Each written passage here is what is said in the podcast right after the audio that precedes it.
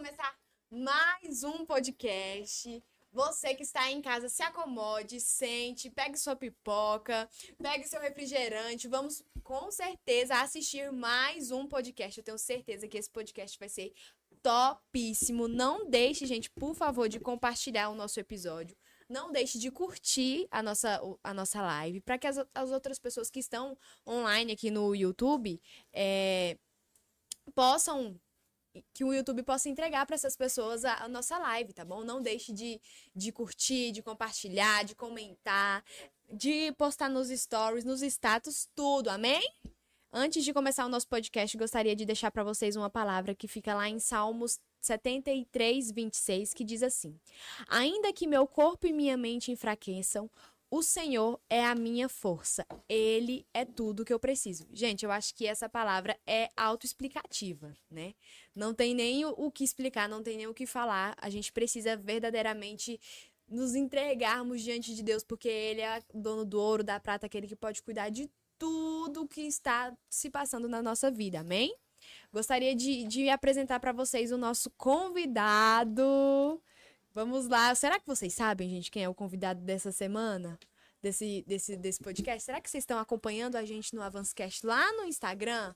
Está aqui conosco o Marcos. Produção, uma salva de palmas para eles. Para ele, na verdade. E aí, Marcos, como que você está? Nossa, nossa, tô feliz, tô nervoso, tô ansioso, tô assim, num estado, mas estamos bem, graças a Deus. Que bom. Obrigado aí pelo convite. Vamos lá, né? Vamos conversar um pouco. Com certeza, eu tenho certeza que o pessoal de casa vai amar a nossa conversa. Estávamos todos muito ansiosos pela sua presença. Muito obrigado por aceitar o nosso convite. Marcos, para começar, gostaria que você contasse um pouco mais de você, quem você é, de qual igreja você é, quantos anos você tem, se você tem filhos, se você não tem, para que as pessoas que não te conhecem te conheçam um pouco mais. Legal, legal. Meu nome é Marcos Vinícius, né? Moro no Recanto das Emas, tá? É... Sou natural do Piauí, é cidade ali do interior do Piauí. Inclusive tem uma galera lá que disse que ia assistir tudo. Muito bom. Mandei pra galera. É... Eu hoje congrego na Igreja Batista Sobrenatural, lá no Gama, do pastor Laudo Jair. Sim. Né, ali da descendência do pastor Edilson. Sou casado, né, com a, a minha esposa Wanda, tá ali embaixo. Tô com a minha filha Débora, que estava mais ansiosa do que eu, né? Temos uma filhinha aí de 11 anos. É...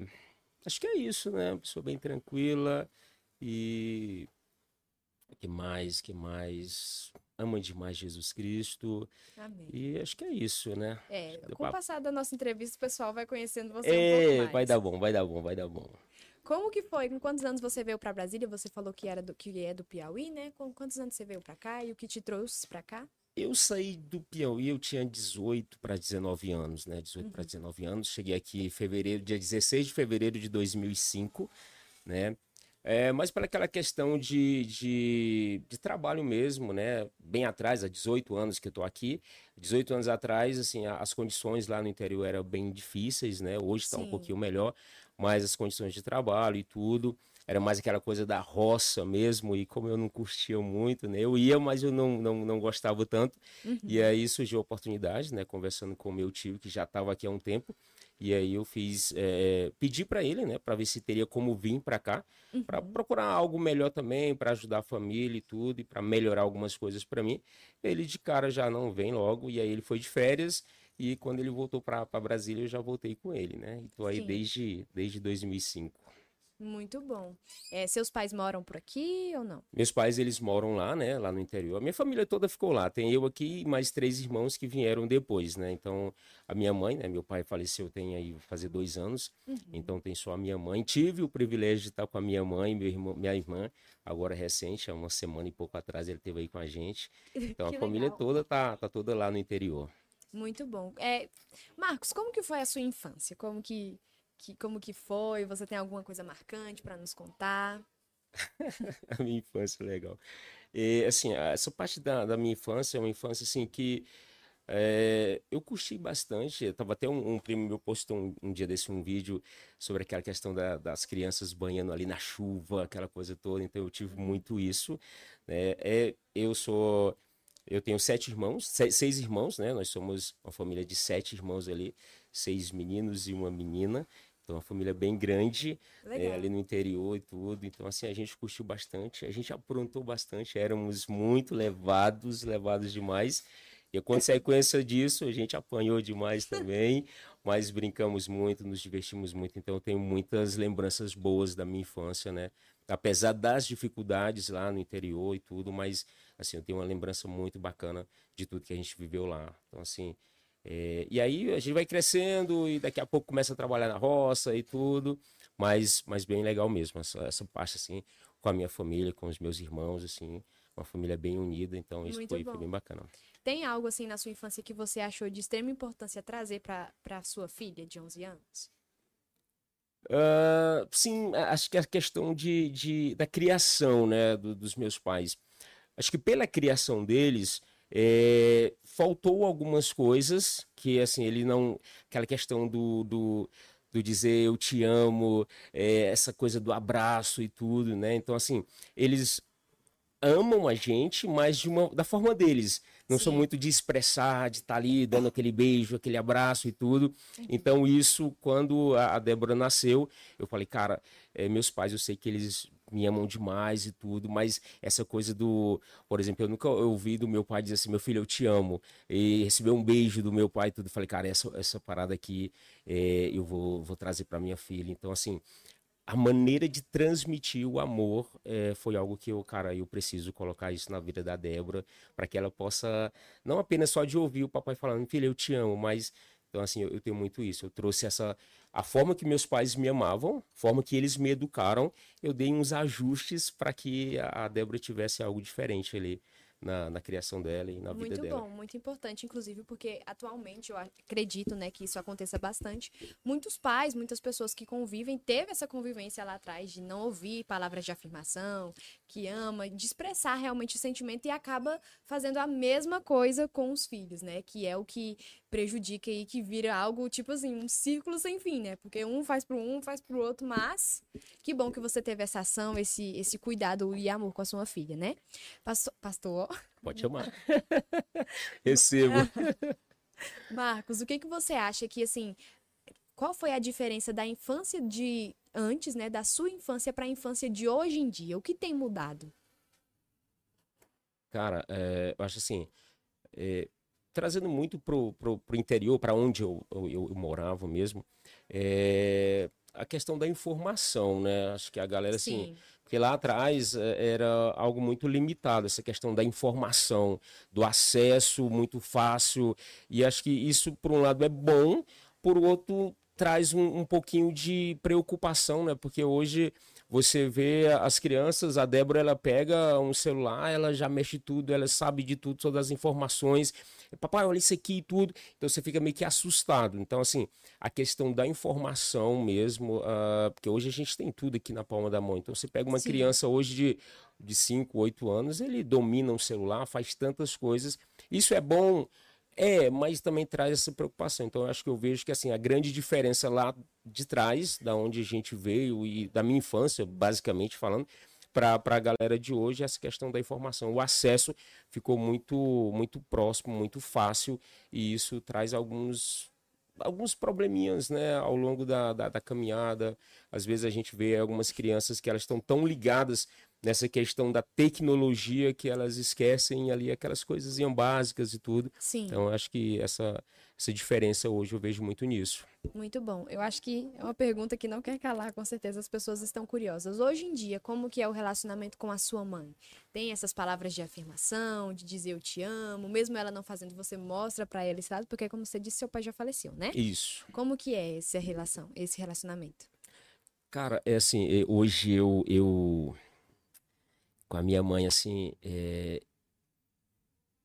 acho que tudo começou a mudar quando eu fui para o encontro.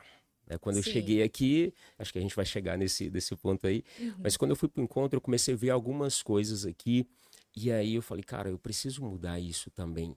Porque meus pais, talvez, eles não tiveram essa, essa questão da criação, dessas palavras e tudo, e eu tô vendo isso aqui, é algo muito novo, e eu quero, eu quero, eu quero ter isso. Então, a partir do momento que eu fui para o encontro, uh, pós-encontro, a primeira vez que eu falo com a minha mãe, e aí eu tive aquela dificuldade, né? Porque como você não, não tinha muito essa facilidade de falar e você não ouvia também, Sim. quando eu fui para falar para minha mãe assim, mãe, eu te amo, assim, foi uma coisa assim muito muito interessante, né? Por uhum. telefone, e eu fiquei, mãe, eu preciso de um negócio e tal, não sei o quê, e mãe, eu te amo. E assim foi foi muito massa assim, tudo. Então assim, é, a minha mãe ela é, ela é incrível e a gente ela tem a forma de amar a gente assim é, é algo muito muito especial e hoje eu tenho essa questão de abraçar de, de dar um beijo da minha mãe e tudo e falar que, que a amo assim com muita facilidade mas isso graças ao encontro né porque eu quebrei algumas coisas né Sim. E, e, assim como meu pai também, eu tinha essa. Porque meu pai é aquele cara mais durão, assim, tudo. Uhum. Eu tinha essa, essa dificuldade. Eu me lembro que é, eu fui uma vez de férias para lá e aí meu pai ele, ele viajava muito. E aí um dia, quando ele chegou, eu tava lá, ele chegou. E aí eu, cara, eu, quando eu fui daqui, eu falei, cara, eu preciso dar um abraço no meu pai e falar para ele que eu amo e tudo, que eu aprendi isso no encontro e tal. E aí meu pai chegou na sexta-feira, a gente trocou ideia, eu dei a benção, aquela coisa toda, mas eu fiquei com aquela vontade, eu tenho que dar um abraço, eu tenho que falar que amo, não sei o que e tal, mas o, velho tinha a cara assim meio ruim, assim, muito fechado e tudo. Gente boa, mas é aquele jeitão dele. E aí eu fiquei naquela, me falei, meu Deus, como é que eu vou fazer? E aí eu ia e travava. Sim. Falei, meu Deus, eu não consigo. E aí não consegui no primeiro dia. E aí no segundo dia eu também não consegui. A gente trocou ideia, a gente conversou e não consegui. No último dia, quando ele ia voltar de viagem, eu cheguei assim meio desconfiado e tudo. Pai, não sei o que, tal, tal, não sei o que, tal, tal. E te amo. E ele ficou olhando assim, achou meio estranho e tal, mas foi bem bacana. E dei um abraço nele e tudo. E aí a partir dali quebrou e ficou muito muito fácil falar isso, né? Muito bom. Acho que sempre tem aquela aquela é, coisinha, né? Exatamente. É engraçado falar isso, mas porque eu já também meus pais são separados. Para minha mãe eu sempre tive uma facilidade de conversar tudo com ela, mas com meu pai, assim, hoje em dia não, mas há um tempo atrás, gente, para mim era tipo assim, absurdo eu falar: "Papai, eu te amo". Tipo assim, eu eu não conseguia, não sair assim da minha boca aquela coisa. Ele falava para mim, mas eu não falava para ele. Tipo assim, não, meu Deus, como se fosse um bloqueio, Exatamente. sabe? Depois, assim, eu fui crescendo, amadurecendo, situações da vida foi acontecendo que eu tive mais. Não, preciso falar com meu pai. Tanto que hoje em dia sempre tive um relacionamento muito aberto com a minha mãe. Mas com o meu pai eu tinha que não sei se era por, pela questão que ele morava longe, com certeza, né? Mas hoje é bem mais fácil, bem mais tranquilo. É isso, que bom, que bom. É, Marcos, como que é a relação da sua mãe com a sua filha, com a sua esposa? Elas se dão bem ou não? Nossa, você não tem noção. Hoje é aniversário da minha esposa, né? Inclusive, e aí as duas trocando ideia. E assim, eu não sei, né? Tipo, é, é, qual que é a sogra que anda fazendo pix pra não sei, né? Aquela sogra que faz um bolo ali e tudo. Minha mãe é uma coisa, né? Ela teve aí esses dias e as duas, assim, são sócias e tudo. Assim, que legal. Ah, é um negócio assim que você fica olhando e fala, mas seu filho aqui sou eu, né? E tal. Pelo amor de Deus. As duas são, assim, com a Débora, meu Deus do céu, é, é um negócio assim muito Ela incrível. é a única neta ou como é? Ela tem mais, tem mais. A, a, a, Débora é a, neta mais velha, né, das meninas. Sério? Tem, é, da parte das meninas tem. Tem o Levi, que é o mais velho dos, da parte dos meninos. Uhum. E aí uhum. tem mais três netinhas, isso. Muito bom. É, Marcos, o que que você acha que o legado que os seus pais deixou na vida de você, tanto seu pai quanto a sua mãe, que é muito importante? Eu acho que, assim, algo que a minha mãe me ensinou muito e veio muito do pai dela, da mãe dela ali, dos meus avós, a questão da, da honestidade e essa integridade. Tipo, olha, isso aqui não é seu, não mexa. Então, Sim. essa parte, assim, é, é, a minha mãe tem muito isso e ela sempre contou isso pra gente, ensinou muito isso pra gente lá no interior, muito tempo atrás, ela foi é, diretora de escola e tudo, ela se envolveu também na questão de política, mas ela tinha muito essa questão da, da integridade, da honestidade, isso eu via muito na minha mãe, e foi algo que eu trouxe assim. É, tem aquele tem aquele tem um, um, livro algo que tipo em seus passos o que faria Jesus né uhum. e aí eu pego e falo em, em meus passos o que faria minha mãe né, Legal. nessa, nessa situação. Então, essa questão da, da integridade, da honestidade dela, assim, é uma pessoa incrível e, e eu trago isso para minha vida, né? Trago isso para minha vida. Esses dias eu, eu tava abastecendo e aí eu falei pro, pro, pro frentista lá, cara, coloca tal valor. Aí ele colocou lá e tudo, só que eu acho que ele tava meio que desatento, ele não entendeu o valor que eu havia falado, e aí ele passa o cartão e tal. Aí chegou a notificação aqui no meu cartão e fiquei olhando, falei, mas eu, eu não pedi esse valor aqui. Eu fiquei olhando e tudo. Aí sabe aquela coisa de, olha, eu não fiz nada de errado. O cara aqui. Mas daqui a pouco veio aquela coisa, né? Aí eu lembrei da minha mãe e tudo. Eu chamei outro cara. O cara chamou o rapaz ali e tudo. Aí o cara veio, mano, tu passou quanto aqui? Não, passei isso aqui. Falei, não, cara, tu passou, foi esse valor aqui. Aí ele, caramba, pô, obrigado, cara. Isso aqui já iam descontar de mim, aquela coisa toda. Coisas simples que eu aprendi com a minha mãe. Meu filho, Sim. isso aqui não é, não é seu, não mexa entende? Então, esse, esse e é um legado que eu trago para a minha vida. Eu vou passando para Débora também. Muito eu acho bom. que é isso. Vamos falar um pouco sobre a sua seu relacionamento com Cristo, né? Como foi que aconteceu? Como que você conheceu a Cristo? Olha aí. ah, eu conheci a Jesus. É... Falar de Jesus é é a coisa mais incrível que tem, né? Eu, eu, eu conheci lá no interior, aos meus 10 anos, mais ou menos, acho que eu tinha isso. Eu e meus quatro irmãos, né, meus quatro irmãos mais velhos, a gente tinha ali 10, 11 anos, mais ou menos. E aí, assim, lá atrás. Hoje está mais tranquilo, hoje as igrejas estão mais presentes ali na minha cidade, mas no interior não tinha muita questão de igreja, era todo mundo católico e tudo, igrejas evangélicas não tinha ali. E aí, um, um, rapaz lá da nossa, do nosso interior ali, da comunidade, havia ido para a capital e aí se converteu e tudo, e trouxe o evangelho para nossa cidade, para nossa para o nosso povoado. E aí está, é, abriram uma igreja e tudo. E aí um dia, todo mundo vizinho, todo mundo se conhece, tal, um dia a gente está lá e fomos lá na casa deles e tudo, então lá brincando, eu e meus quatro irmãos. E aí eles começaram a conversar, a falar de Deus e não sei o que e tudo. E aí ele, você não quer aceitar Jesus não? Assim, na lata, tipo. E aí eu peguei e falei, cara, vai, bora. Criança, né? Tipo, 10, 11 anos. E eu e meus quatro irmãos aceitamos Jesus ali. Foi a coisa mais incrível que nós. E aí começamos a participar da escola dominical, aquela coisa toda. Quando chegamos em casa, depois desse episódio, falamos para minha mãe: o quê? Que negócio é esse? Vocês estão doidos? E tal, porque lá no interior, há muito tempo atrás, tinha a coisa, ah, o cara é crente, tinha aquela, sabe? Sim. E aí, assim, ai, como assim? Tudo. E aí, assim, a gente ficou com medo da, da, da reação dos nossos pais e tudo. E fomos indo, fomos indo, mas daqui a pouco, a pressão e tudo, e a gente desviou. Com, tipo, com meses na, na, na, na caminhada, a gente desviou.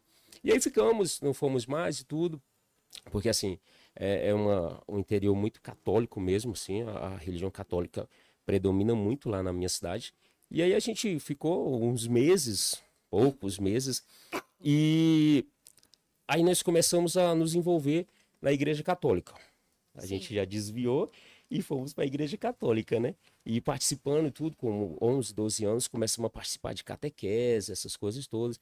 E aí fizemos é, crisma, toda aquela coisa, né? Catequese, Sim. Eucaristia, batismo. Aos 16 anos, quando eu batizei, aí eu me envolvi, de fato, ali na Igreja Católica. Uhum. Falei, cara, é isso aqui que eu quero algo ardia diferente dentro de mim, né? Algo ardia diferente dentro de mim e tudo. Eu via algumas coisas na igreja, só que eu fazia diferente, porque eu sentia que tinha algo diferente, tinha uma, uma pegada diferente. E fui me envolvendo, me envolvendo, me envolvendo. Aos 18 anos, mais ou menos, eu estava lá de novo na casa desse, dessa vez só foi eu, na casa desse irmão lá. E aí a gente conversando e tudo. Ô Marcos, você lembra que você aceitou Jesus lá atrás? Uhum. Falei, lembro, cara. Você não quer de novo, não? Aí eu falei, pô, quero. Aí daqui a pouco já era o católico aqui, quase padre, que eu quase ia pro seminário e tal, aceitando Jesus de novo. Beleza, fui. Aí comecei de novo para a igreja, me envolvendo lá e tudo, na igreja evangélica, Assembleia de Deus. E aí daqui a pouco eu falei, meu Deus, o que, que eu tô fazendo? Eu tô nessa igreja aqui, aqui já tô aqui e tal. Aí a minha conversão durou três dias acabou de novo, aí voltei, fui me envolvendo na igreja católica e tudo. E aí, tempos depois, é, eu vim para Brasília. E aí eu me lembro que quando eu resolvia vir para cá, né, me envolvendo em tudo que tinha na igreja católica, eu fui conversar com o padre. E aí pedi aquela autorização que eu ia vir para cá e tudo. Sim. E aí o padre me falou algo muito, muito interessante, Ana. Ele pegou e falou assim, Marcos, beleza, você vai, tal, só que eu quero fazer um pedido. Eu falei, pode fazer, padre. Eu quero te pedir o seguinte, não abandone Deus. Falou isso. Ele não falou, não abandone santo tal, não abandone, não. Ele falou, não abandone Deus. Eu falei, cara, beleza. Sim. E aí eu vim para cá. E quando eu cheguei aqui, eu vinha com essa, esse, pedido dele. Só que eu, eu, achava que assim, não, como ele falou, não é para abandonar Deus, eu vou continuar na igreja católica, porque era onde eu estava e tal. E aí comecei a participar aqui. Até que um dia, eu fui participando e tudo, até que um dia meu primo chegou e falou, cara, eu conheci um cara muito doido, ele, cara, eu fui na reunião na casa dele, e esse cara é incrível, e rapaz, tem uma reunião lá, tal de célula e tal, e ele é lá do Piauí, não sei o que, vamos lá com a gente? Falei, bora. Era o irmão Ernesto, né, na época, né, o pastor Ernesto, super amigo do pastor Laírto. E aí eu fui, na sexta-feira. E quando eu cheguei lá, cara, eu senti algo diferente no meu coração. A palavra ela entrou assim de uma forma diferente. Eu falei, cara, que negócio bacana isso aqui. E eu saí de lá maravilhado. Eu falei, cara, alguma coisa aconteceu aqui. Foi a primeira vez que eu tive assim um contato com o Espírito Santo ali de verdade. Eu falei, Sim. cara, pô, legal. E aí eu comecei a ir. Muito bom. Comecei a ir, comecei a ir toda sexta-feira e um dia ele, nos convida para ir para o culto lá no Gama. E aí chego lá, o pastor Laudier está pregando e prega uma palavra incrível. E quando o pastor Laudier chama, faz o apelo ali, eu já levanto a mão assim, tipo, falei, cara, o que que tá acontecendo? e fui. E quando cheguei lá, eu lembro assim, que o pastor pegou e falou assim: Olha, quando você chegar lá no céu, não vai ter placa de igreja, igreja católica, Assembleia de Deus, a Batista. Aí, aquilo ali mexeu comigo. Eu falei, cara, tem alguma coisa diferente. E aí, a partir dali, eu comecei a, pô, eu quero esse Deus aqui, eu vou me envolver, eu quero algo diferente. E aí, comecei a participar da célula e tudo. Isso em 2005, finalzinho de 2005. Aí, em 2006, o pastor falou: olha, tem um encontro. Eu falei, beleza, vamos para esse encontro aí. E aí foi indo e tudo, só que na semana do encontro, aquele desafio. É, tipo, todo mundo sabe, todo né? Todo mundo passa pelo desafio. É um negócio muito interessante. E aí deu vontade de não ir, e aí eu me escondi, e aí o pastor ligava e eu não atendia e tudo, e ele parou na porta de casa na, na sexta-feira, só sai daqui, só sai daqui com você, vai pro encontro. Falei, beleza, e fui. E quando eu cheguei no encontro, é, a chácara da nossa igreja tá totalmente diferente do que é, do que é hoje, e quando eu vi aquele tanto, tinha chegado recente do Piauí, não via essa coisa de drogas, de essa bagunça toda e tudo. Sim. E eu comecei a olhar uns caras assim meio diferentes. Eu falei, meu Deus do céu, o que, que é isso aqui? Aí os caras fumando. E eu comecei a ficar com medo. E aí eu falei, no encontro, no encontro, no encontro, já né? no encontro. Eu falei, meu Deus do céu. Só que aí quando nós fomos lá pro encontro e tal, e, e entramos no templo, Deus começou a falar comigo. E aí eu Sim. tive um encontro com Deus. Então ali foi a minha experiência com Deus, foi, foi assim, algo incrível ali. Mais ou menos essa, esses pedaços assim. Muito que... bom. A gente vai, com o passar da entrevista, a gente vai se, acostum... vai se aprofundando mais nesse tema, mas agora a gente é só para saber mesmo como que foi tudo mais, o pessoal de casa já ir tendo um spoiler pronto, do que vai pronto. do que vai vir por aí. Como é o Marcos esposo e pai? Eita. Essa pergunta aqui, ela é pai, cara, vou começar pelo pai. Eu até estava falando para a Débora, a gente estava conversando e ela, papai, será o que, que vão perguntar? Eu falei, pois é, Débora, será o que, que vão perguntar? Né? E aí eu falei, minha filha, se perguntar se a gente é amigos e tudo, é, eu posso falar que a gente é amigo? Ela falou, não, nós somos muito mais que amigos. Eu vou falar o quê, minha filha? Nós somos best friend forever. Palavra dele assim. Gente, a filha dele tá aqui vendo ele ser entrevistado, super com carinha de amor. É, né, quando lembra assim, nós somos nós somos muito, anotando tudo aí, né? Nós somos muito parceiros. Eu porque assim, eu decidi isso, né? Porque aí você quebra uh, algumas maldições, você decide. Sim. Quando eu saí do encontro, e aí respondendo a tua pergunta, quando eu saí do encontro, eu tinha algo na minha cabeça. Eu falei, cara, eu não, nunca ouvi Só se, eu sempre brincava com os meninos, falava, só se for ali nos bastidores e tal. Nunca ouvi meu pai falando para minha mãe, olha, eu te amo e tal. Eu nunca vi meu pai, tipo, dando um beijo na minha mãe ali na frente da gente, tudo. E quando eu é, saí do encontro, eu falei, cara, esse negócio aqui acabou aqui.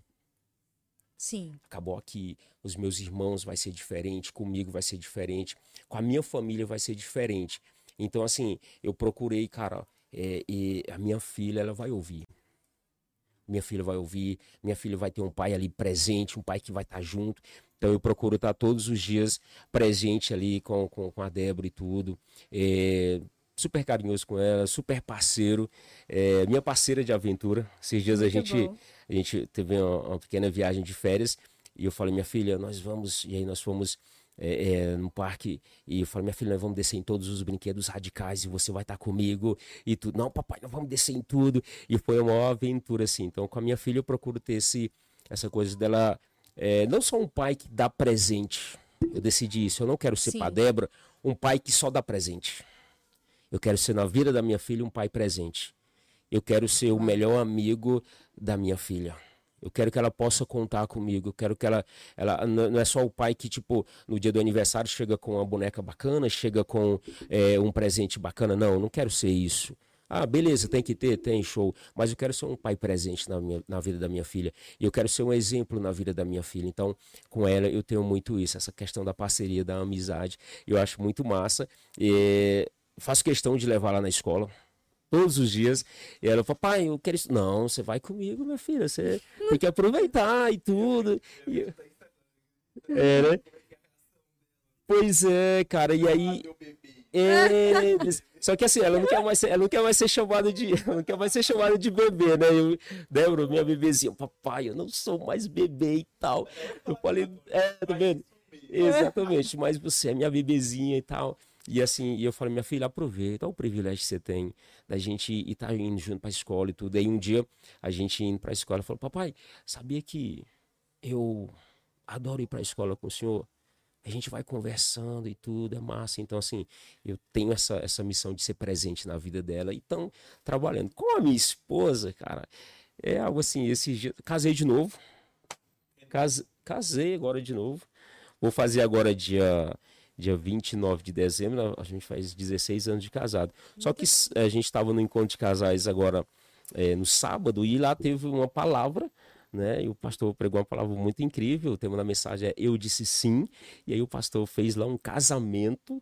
E assim, eu renovei os votos ali com a minha esposa. Muito a gente bom. tem aí fazer 16 anos juntos. É... A gente é parceiro demais. Né? Tem aquelas coisas de casais, aqueles desafios e tudo que vem no pacote, como o pastor sim. falou.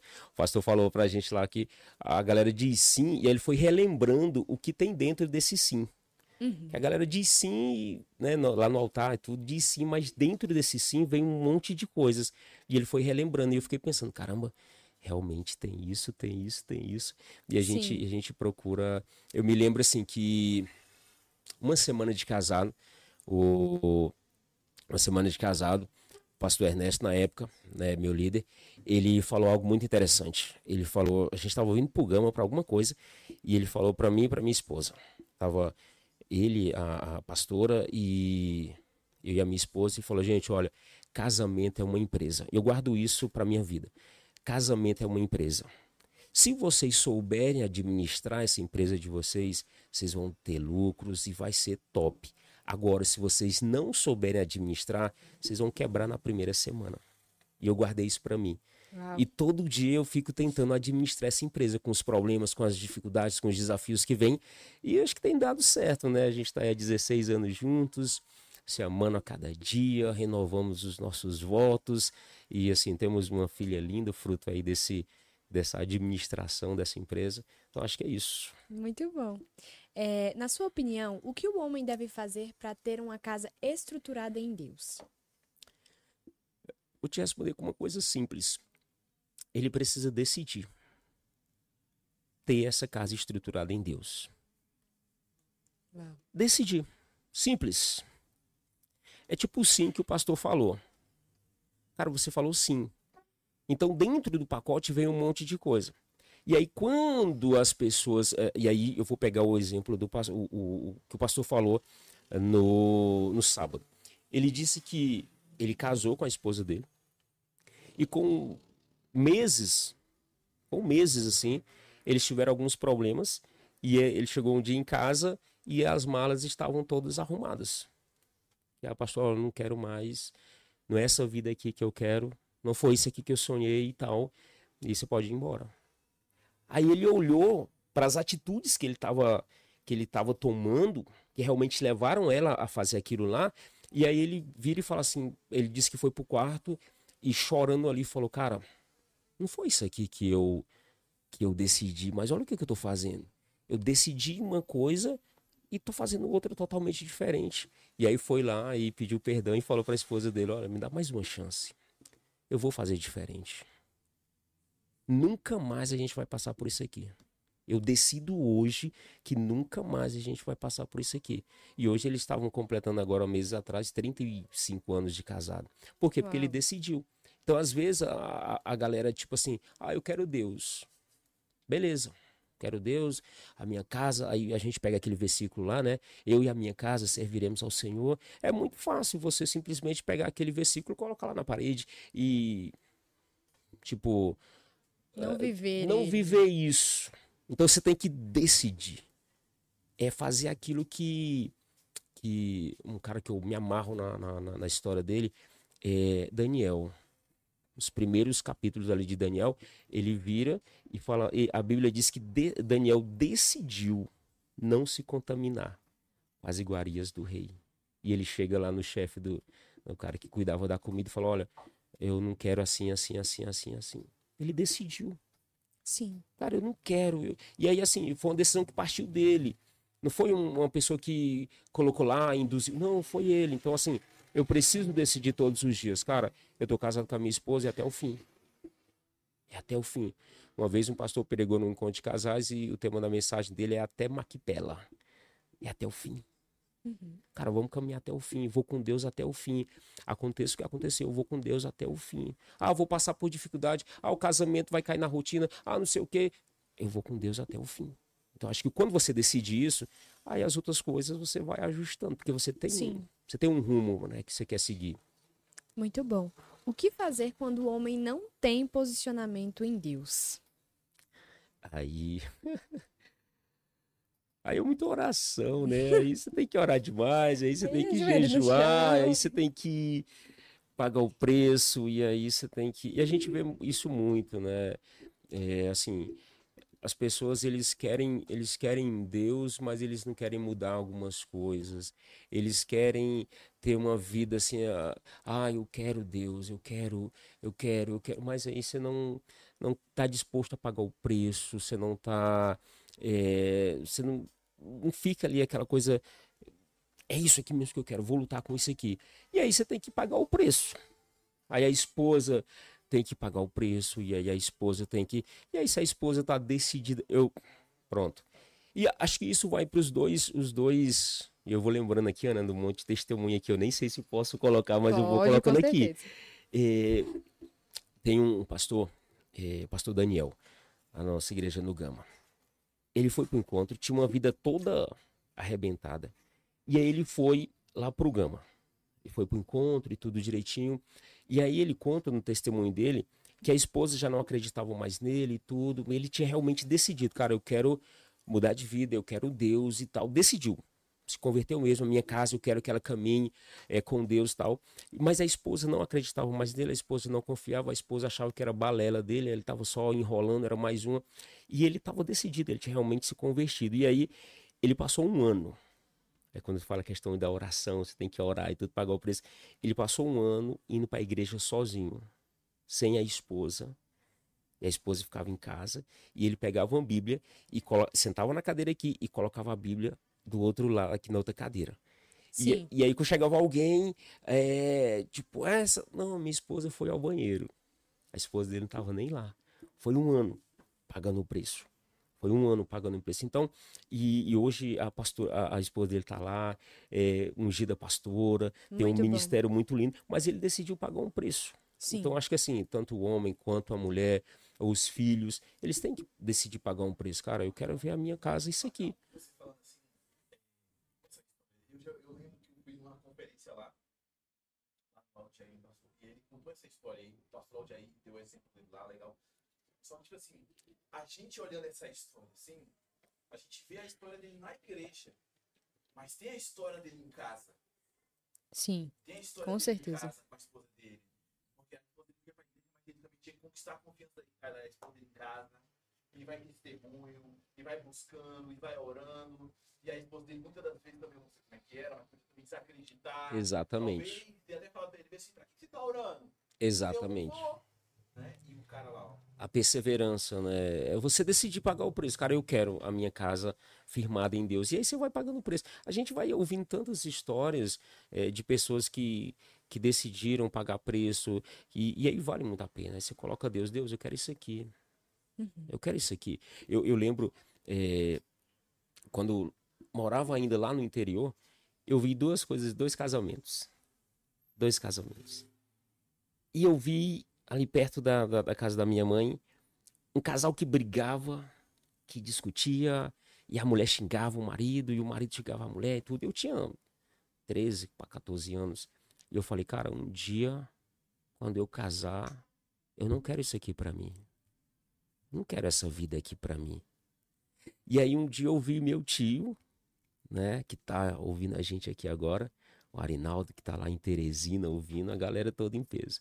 E um dia eu fui lá na, na casa dele e vi o jeito que ele tratava a esposa dele, e aí eles indo pra igreja e tudo, e eu vendo ali, o, eu fiquei observando a condução da família, do casamento dele. Falei, cara, um dia quando eu casar, eu quero isso aqui, ó. Quero essa vida aqui. Então você olha pelos dois caminhos e aí você começa a pagar um preço. Eu falo, cara, é, ter o que, o que o meu tio tem hoje não foi fácil, igual o Daniel tá falando. Ah, foi um ano lá levando a, a Bíblia, aquela coisa toda mais em casa, o desafio. Você está disposto? É isso aqui bem que você quer? Então eu acho que para ter essa, essa família, quando o cara não, ou a mulher não, não tem essa, essa convicção, essa coisa toda, é, é pagar preço, é, é colocar diante de Deus, porque Deus consegue mudar todas as coisas. Com certeza.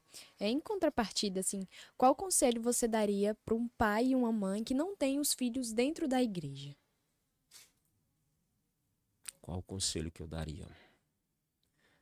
É, Não desistir, não desistir de querer ter os seus filhos junto caminhando com Jesus. Sim. Porque às vezes você começa e aí, ah, não, isso aqui não dá mais jeito, não. Isso aqui, esse menino aqui tá perdido. Ah, vou, vou, vou abrir mão disso aqui mesmo. Eu já orei demais, eu vou desistir. Não, é não desistir. Não desistir, é perseverar, é clamar ali ao sangue de Jesus. Jesus traz meu filho de volta. Jesus traz meu filho, Jesus traz meu filho. Assim, a gente conhece testemunho de tantas mães que não desistiram. Né, ao longo da caminhada, é, a oração na madrugada e tudo, e hoje os filhos estão lá. Tantos encontros que, que eu participei e, e eu ouvi os meninos testemunhar, cara, eu só tô aqui, tantos os encontristas quanto a galera que estava trabalhando, a gente vai trocando essas figurinhas. Cara, eu só tô aqui porque a minha mãe não desistiu de mim. Eu era um cara que era para estar hoje preso, ou era para eu estar morto. O único lugar que não era para eu estar era aqui. Mas a minha mãe não desistiu de mim. Então, pais que estão nos assistindo, as mães que estão nos assistindo aí, não desista, porque com certeza Deus vai trazer. Porque é promessa, né? Sim. É promessa de Deus. Então, assim, é não desistir, é perseverar, é pagar um preço. É, é desafiador, mas, mas no final compensa. Vale Com certeza. Marcos, para você, o que é renúncia dentro do relacionamento? É, você fala relacionamento com Deus, conjugal. Com, com marido e mulher. Esses dias eu tava na oficina, aí é, tava lá o. o teve, teve lá um rapaz que ele tava. Um amigo meu lá, tava lá conversando e tudo, e falando de, de casamento lá com a menina e tal. E aí ele me perguntou, Marcão, é, você que tem muito tempo de casado aí já, com a Vandinha e tal, qual o conselho que você daria para quem quer casar? Ele tava lá com a menina, e eu acho que eles dois têm alguma, alguma coisa. E aí eu Cara, certeza que você tá perguntando isso pra mim, mano. Pelo amor de Deus. É, cara, qual conselho? E a menina falou: É, qual conselho que você daria? E aí eu peguei e falei pra ele assim: Você tá disposto? Você está disposta a morrer? Ela ficou me olhando assim, se assustou e tal. Morrer como assim? Não entendi. Falando, você tá disposta a morrer? Porque casamento é morte. Você tá disposta? Porque se você estiver disposta a morrer, aí você pode casar. É o conselho que eu te dou. Uhum. Agora, se você não estiver disposta a morrer para suas vontades, a morrer para o seu eu, sabe? O problema é que as pessoas, ah, eu, eu não dou satisfação a ninguém. Eu não preciso dar. sa-" Não, você precisa. Então, o casamento, no meu ponto de vista, é morte. E as pessoas não estão dispostas a morrer. Por isso que muitos casamentos acabam. Porque, assim, eu, eu me lembro, assim, a minha mãe, assim, ela, ela é muito prática e ela foi dando muito os conselhos que a minha mãe foi nos dando, foi muito mais no exemplo do que chegar e te dar uma E palavra falar, né? e falar. Mas eu me lembro que é, uma vez eu tava num namoro assim, 18, 17, 18 anos por aí, e tava um namoro, aquele namoro bem, né, já, todo mundo, ah, vai casar, não sei o que e tudo. E a minha mãe chegou e me chamou e falou assim: olha, você tá muito animadinho aí com esse negócio desse. Lembra como se você hoje? É, você tá muito animadinho com esse negócio aí desse, desse seu namoro e tal. Você é novo, vai com calma, porque você é novo. Daqui a pouco você inventa de casar com essa menina. E aí, palavras da minha mãe. E aí, quando você chegar a uma certa idade, você descobrir o bom da vida, você vai querer aprontar, vai fazer a filha ali sofrer e eu não vou aceitar isso aqui. E aí eu tirei o pé, eu falei, epa, peraí, vamos com calma, né? Porque, poxa, e, e o que acontece hoje em dia é assim, as pessoas acham que não, eu vou casar, é bacana, e, e querem manter uma vida de solteiro, e querem não dar satisfação pra ninguém, não quer. E aí ela, quando eu comecei a, a, a destrinchar essa morte, ela começou a ficar assim, tipo, pensativa, né? Falei, não, mas é isso, se você estiver disposta, vai lá e casa. Porque, por exemplo, como eu conheço o cara e tenho até liberdade, não vou falar o nome dele, mas eu até falei, esse cara aqui, ó, meu amigo e tudo, mas esse bicho aqui é um. Ele é um ogrão, ele é brutão, ele é um. Ele é muito toscão mesmo, assim, tipo, no bom sentido, assim, aquele cara que não leva o desaforo pra casa e tudo. Você vai, você vai aguentar ele? Está disposta realmente, quando ele estiver nos abusos dele aí, estiver chateado, dando um monte de problema aqui, chega. Você vai. E ela também, você vai aguentar ela? Ah, ó, tem um happy hour e todo mundo quer ir pro happy hour e tudo, e a esposa fica em casa. Aí a esposa fica mandando mensagem, você desligando o telefone. Aí chega em casa, você não quer dar satisfação e tudo. Então, acho que assim, essa renúncia é morte.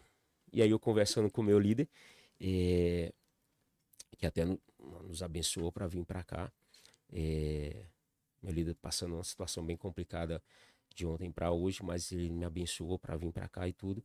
E aí eu conversando com ele na cela um dia, ele pegou e falou assim: "Cara, eu ainda acrescento mais". Eu falei: "O quê? Eu já falei a morte e tudo". Eu falaria o seguinte: você tá, você casou, novo e tal, vocês casaram.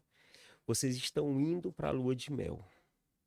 No caminho da lua de mel, eh, vocês sofrem um acidente e um dos dois, vamos dizer que o esposo ficou ali, parou. Daqui para baixo, parou, ficou ali tetraplégico e tal, não funciona mais nada. Tá vegetando. Estão casados, a aliança no dedo, tudo. Você tá disposto a manter esse casamento e cuidar dessa pessoa nessa situação até o fim, até que a morte os separe? Se você estiver disposto, então vai. Então acho que na, na- na minha opinião é isso. Essa renúncia é você morrer. Está disposto a morrer? Então vai embora. Casa e vai ser feliz. Muito bom. Pessoal que quer casar aí já. É. Aí eles, eles, eles repensaram lá, eles ficaram olhando assim e tudo, mas eles vão casar, eu espero que eles casem e vai dar certo. Não assustei eles, não. Que bom. Não, por favor, eu quero ir pro casamento. Alertou eles, né? Porque eles possam É, saber, não leva aquela surpresa. Claro, ele fala que eu tenho experiência e tudo. Quantas vezes eu, no meu casamento, a gente já passou tanta situação nesses 16 anos que já deu muita vontade de. As pessoas, o que o Daniel falou lá, lá atrás, a questão do, do, do, pastor Daniel lá com a esposa dentro de casa. As pessoas veem, ah, o Marcos tem uma família bacana e não sei o quê. Quantas vezes de 10 conversas que eu tive com a Wanda, 11 foi sobre separação? Ninguém sabe disso. Sim.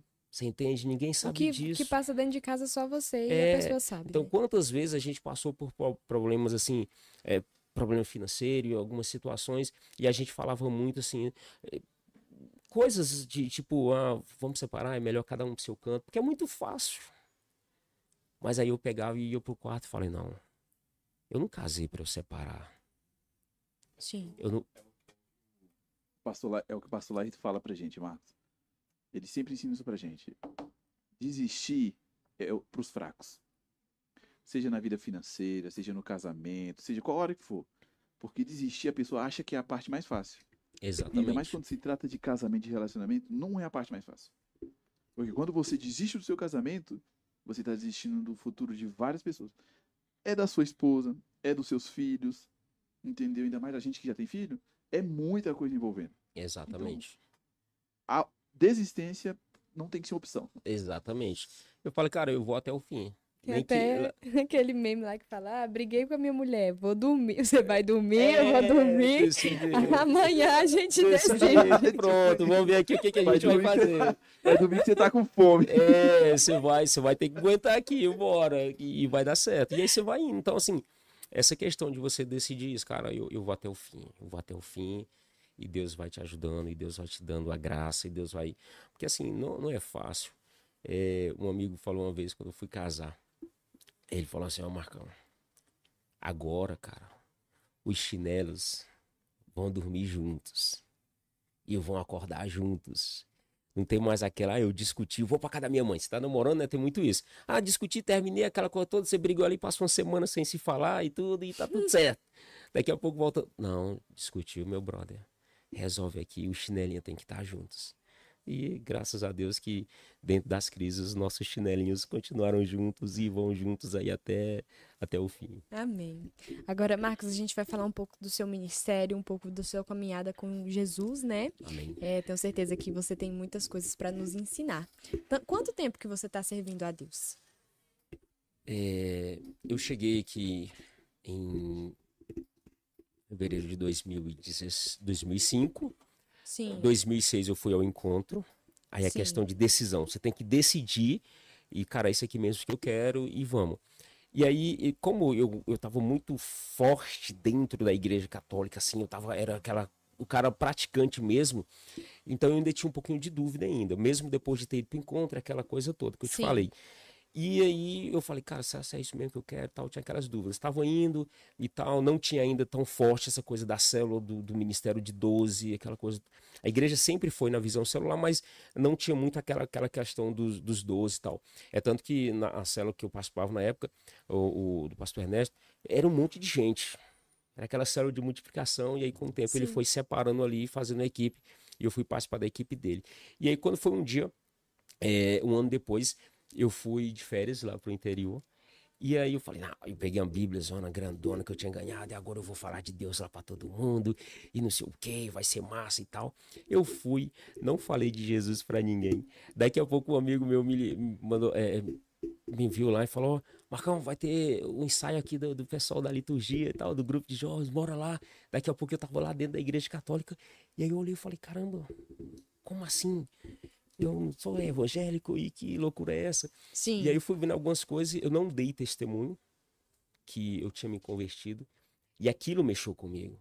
Hum. Eu falei, cara, eu pensei que eu tinha aceitado Jesus de verdade. E olha só, cara, as coisas, eu vim aqui, disse que ia falar de Jesus para minha família, não falei para ninguém e tudo. E aí eu voltei quando eu, uma semana antes da, da, minha programação de férias, eu voltei. E aí, quando eu cheguei aqui, aí a gente estava na célula, e aí o, o meu irmão Ernesto, na época, fez um desafio pra gente. Falou: eu tenho um desafio, vai ter encontro, tem um desafio para vocês. O desafio é o seguinte: ou você manda alguém pro encontro, ou você paga o encontro para alguém, ou você vai pro encontro. E aí eu falei: pô, legal. Não tenho ninguém para mandar pro encontro não vou pagar encontro para ninguém, porque eu que estou precisando ir ao encontro de novo. Sim. E aí eu falei, oh, irmão, eu preciso ir para o encontro de novo. Ele falou, então bora. E aí fui para o encontro e lá eu me converti de verdade, já em 2007. Sim. E aí, na época, eu já namorava com a Wanda e tudo. Cara, foi um encontro assim, tipo, que todas as escamas caíram. Tudo que eu achava que que estava fazendo direito, Deus foi me mostrando, ó, isso aqui e tal, tal. E aí ali eu, eu me converti de verdade. E é tanto que, cara, quando eu sair daqui agora, eu vou abrir minha cela, eu vou batizar, eu vou casar, eu vou fazer tudo que tenho que ser feito. E aí eu fui Sim. indo, quando eu já, já saí do encontro, já pedi a Wanda em casamento, e aí a gente foi trabalhar pra gente casar e tudo. Em dezembro teve um batismo. E eu falo, cara, tá faltando alguma coisa, tá faltando alguma coisa, tá faltando alguma coisa. E aí eu fui entender que foi o batismo que tava faltando. E aí eu, 12 de dezembro de 2007, eu batizei. E sabe quando dá aquele encaixou? Sim. Foi no batismo. Quando eu batizei, parece que a coisa encaixou. Eu falei, cara, acho que agora. Então eu batizei. E aí na semana seguinte já abri minha primeira célula. Falei, cara, que massa, eu vou abrir célula e comecei a ministrar a célula e tudo. E aí na outra semana já tava casando e aí não parei mais. Aí foi. Aí foi quando o pastor eh, foi ungido pastor, e aí já colocou a gente na equipe principal, e a gente começou a trabalhar no- lá no Recanto, assim, um trabalho bem bacana que, que era feito lá, e ministrando célula, e ganhando as pessoas, e levando a palavra. E aí comecei a me envolver em escola, escola de líderes, fui professor de, de escola de líderes, né, que aqui é a capacitação, capacitação, capacitação e destino, Sim. Lá na época era a escola de líderes, então me envolvi com tudo e era um dos braços direitos do pastor. E assim a gente foi trabalhando, ganhando as vidas.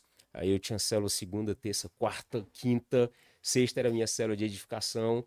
E a gente foi, foi trilhando, né? A gente já teve a equipe de 12 completa e tudo, mas é aquela dificuldade das pessoas permanecerem, né? Sim. Alguns vão ficando no caminho, mas a gente vai orando e tudo. Hoje a gente está com, com, com, com célula também, ministrando. Estou trabalhando para formar minha equipe ali de 12 novamente, que é um sonho que eu tenho. Sim. Eu, eu acabo de dizer que assim, eu não tenho um sonho de. Ah, Marcos, você tem sonho de ser pastor? Eu não tenho sonho de ser pastor. Tipo assim, não é aquela coisa. Ah, é, As pessoas entenderem, né? Eu tenho um sonho de ter minha equipe de 12. Esse é o meu grande sonho. Ter 12 homens ali comigo, pessoas envolvidas, pessoas que amam a Jesus Cristo, pessoas, é, é, tipo, que querem servir. Eu fico olhando para a equipe de 12 do pastor, do pastor, pastor Laudio Jair. Na época que eu estava no recanto, eu via o pastor com a equipe de 12, eu via alguns irmãos de célula meu com a equipe de 12. E eu pedia muito a Deus para Deus, ser pastor só se for um sonho do Senhor. Uhum. Aí se for o sonho do Senhor, bora. Mas Deus, eu quero uma equipe de 12. Eu quero ter 12 homens comigo, 12 homens com a minha esposa, 12 mulheres com a minha esposa, para que a gente possa. E aí, se for para ser pastor, bora. Vai Mas o- acontecer. É, mas o meu, o meu sonho é tipo isso. E aí tem lá meu, meu caderno dos sonhos e tem a equipe de 12, que eu já apresentei uma vez, a equipe de 12, então tem lá 12, eu lá e 12 homens juntos. Deus, é isso aqui que eu quero. Né? Então, assim, a gente vai perseverando. Já teve célula que eu fiquei com um discípulo, era só os dois. Que alguns foram desistindo e tudo. Então tava eu e o João, né? Foi meu discípulo na época. Só ficavam nós dois na célula. Uhum. Todo, todo, todo sábado chegava lá e a gente partilhava. E quando ele saía, eu chorava tanto, eu falei, Deus, eu quero tanto meus doze. Aí às vezes eu ficava Ana, na porta antes de começar a célula, né? Que tinha os meninos que vinham e tudo. E eu ficava, Sim. na, eu ficava na porta ali em casa esperando. Tipo, ia dando oito horas, não chegava ninguém. E eu ia lá pra fora e ficava olhando. Falei, meu Deus, cadê os discípulos? Cadê Deus e tal? Aí daqui a pouco chegava o João. Hum. Eu falei, beleza bora, né? Ele que tem aqui, então vamos, vamos trabalhar com ele e tudo. E assim, perseverando, perseverando, perseverando. E Deus tem honrado, colocado algumas pessoas com a gente, recomeçando de novo. e Muito quando a bom. gente sai do recanto, a gente vai pro Gama e a gente tem todo um processo de, de recomeçar no ministério de novo, recomeçar com célula novamente. Tive uma dificuldade de, de reabrir a célula nessa mudança que eu, que eu passei. eh, mas Só você passou ou toda a igreja?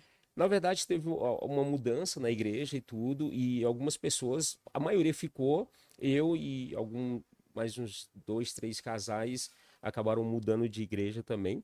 Então, para a igreja do Gama, que a gente, assim, a gente congregava no recanto, Uhum. né? Mas era uma congregação da, da Igreja Batista Sobrenatural, debaixo da cobertura do pastor Laudiaí. Sim. Então teve uma mudança e eh, o pastor Ernesto abriu o ministério dele, tá com o ministério lá no Recanto, coisa top lá que tá acontecendo no Recanto. E aí eu decidi, pô, eu vou ficar eh, onde eu tava. Eu nasci aqui, nasci na, na, na igreja IBCI, na época chamada, e mudou para Sobrenatural. Nasci na, na igreja Sobrenatural, pastor Edilson, pastor Laudiaí, vou ficar aqui, né? E alguns saíram e foram para outro, outro ministério e tudo. E aí nessa saída, eh, os discípulos que eu tinha, alguns ficaram na- lá com, com o pastor Ernesto e tudo. E aí eu acabei, cara, não vou mexer com o celular agora, não tem estrutura. Porque eu passei, tipo, 18 anos que eu tô aqui, são 17 anos de igreja, foram 16 anos lá no recanto, nessa igreja e tudo. Então, assim, você imagina o, Nossa, imagina. o que eu sofri, né? E aí a gente teve que recomeçar tudo de novo. E aí a gente tá trabalhando e tudo. E como você faz pra ir? Tipo, você vai todo culto? Todo culto. De, de- do Recanto das Emas até. Até o Gama. Até o Gama, todo culto a gente tá lá. É, porque assim, é, uma coisa que eu. Às vezes as pessoas perguntam, Marcos, qual o segredo para você nunca ter desviado? Porque eu desviei três vezes. Ninguém sabe, eu desviei três vezes. Aos 11 anos, quando a gente, 10, 11 anos, que a gente aceitou Jesus ali, ficamos uma semana, né? Tipo, um desvio assim meio que. É, aos 18, eu fui lá, aceitei de novo. E, cara, mas eu tô na igreja é, católica, como que é isso e tudo? E aí saí, né? Sim. E aí em 2007, quando eu achei que, que eu tava um crente mesmo, que agora é isso aqui mesmo, aí eu fui de férias no interior para dar o testemunho de crente, de homem de Deus e não dei. Então eu tive esses balanços. E aí a partir quando eu fiz o encontro em julho de 2007, ali eu decidi, cara, é isso aqui mesmo que eu quero. É Jesus que eu quero e tal, tudo direitinho. Então vamos vamos seguir firme. E aí uma das coisas assim, quando as pessoas perguntam, cara, qual o segredo? E aí o segredo assim, Ana, que eu que eu sempre falo, é envolvimento. Uau. Você tem que se envolver em tudo que tem na igreja. Porque quando você se envolve, eu ouvi uma vez o pastor Edilson falando, cara, quando você está envolvido em tudo na igreja, não dá nem tempo para você pecar, não dá nem tempo de você. Então, tudo que tem, a gente mora no recanto, continuamos morando no recanto e congregando tudo que tem. Eu falei, cara, o pastor me ensinou isso aqui. Se envolva, meu filho. Pastor Ernesto sempre falava pra gente, se envolva, se envolva, se envolva. Então, o segredo é isso aqui, mano. Eu sei que eu, eu já tô emocionalmente debilitado. Se eu não me envolver, aí vai dar ruim. Então, Sim. tudo que tem. Culto, oito e meia da manhã. Nossa, os cultos lá de É manhã. porque assim, nós temos três cultos. Abriu o terceiro culto agora recente, então os cultos eram às 10 da manhã e às 18 horas. A nossa descendência lá do pastor Edilson eh, participa do culto das 10. Aí quando abriu o terceiro culto, o nosso culto ficou 8 e meia da manhã. Eu falei, caramba, 8 e meia da manhã. E pensa, né? Você tem que, né, tem locomover, aquela coisa, você tem que acordar cedo. Mas eu falei, bora, é isso aqui. Aí às vezes eu chego em casa, bora, bora, acorda a Débora aqui, acorda a Wanda ali, bora, bora, bora, a gente vai meio com sono e tudo, mas estamos lá, todo culto que tem. Ah, precisa, e aí eu, quando esse envolvimento, eu falei, cara, tudo que tiver eu vou me envolver. Aí eu já fui entrar na equipe de protocolo. Aí eu fui entrar, aí teve o congresso de jovens, né? Tem, um- tem um congresso de jovens ali no carnaval e o pastor, a pastora precisava de um garçom para trabalhar no gabinete ali servindo os pastores. Marcos, estão precisando de um garçom e tal. Tem como você bora? Tô lá. Então, aí no evento eu trabalho todos os dias ali servindo os pastores, então eu vou de manhã, Sim. passo o dia todo. Porque acho que quando você se envolve, Deus vai te preenchendo. Com certeza. E aí você vai ouvindo uma palavra aqui, você ouve outra ali. Teve um podcast aqui que eu, que eu assisti, que eu fiquei vendo assim, né, os podcasts de vocês e tal, com o pastor Antônio Carlos, mais a pastora eh, eh, Jordânia. E aí eu vendo os testemunhos deles, eu falei, cara, é isso aqui, ó. Aí daqui a pouco eu, eu vendo do pastor, eh, pastor Renato, cara, é isso aqui. Aí você vai pegando. Pega Sim. um pedaço aqui, pega outro pedaço ali, e Deus vai, vai, vai abençoando a tua vida e tu vai permanecendo. Então, esse é o segredo, assim, o, se eu posso dizer assim, qual que é o seu segredo? É isso, é envolvimento. Então, culto de manhã a gente está lá, tem culto à noite, estamos lá, tem horas, estamos lá, e Deus vai provendo e Muito tudo bom. certo. Muito bom. É, você lembra como foi sua primeira célula? Lembro, lembro. Lembra quantos discípulos tinha? A minha primeira célula, a gente tinha uma célula de multiplicação ali, né? Então, é, eu me lembro que a gente, é, o pastor apresentou um casal pra gente, falou, olha, eu quero que você Foi, calma, foi em, em parceria com a sua esposa? Tipo, a Isso. cela de... Ah, sim. pega, e aí pegamos um casal Ah, bem mais velho, que tinha a idade de ser nossos pais. E eu falei, cara, como é que vai ser isso? Né? Que aí o pastor pegou e, e apresentou ele pra gente, eles foram no culto e tal. Falou, ó, Marcão vai cuidar de vocês. E eu falei, cara, um menino, como é que eu vou cuidar desse cara? Então assim, eu fiquei meio preocupado. Eu falei, cara, o que que eu vou pregar pra essa, pra essa pessoa? Pra esse casal, era, o, era um casal e mais dois filhos. Os sim. filhos, eu falei, cara, os filhos é mais fácil, né? Os meninos têm 13, 14 anos, mas para esse senhor, senhor aqui, essa senhora, como que vai ser assim? Então você pega a primeira célula sua, olha o, o tamanho do, vamos dizer assim, do abacaxi que você pega. Falei, meu Deus, como é que vai ser isso? Wanda, como é que vai ser isso aqui? Falei, então bora. E aí fomos, e quando chega, aí a- eles, né? Não, então terça-feira, tal, a gente se encontra lá. Eu falei, beleza.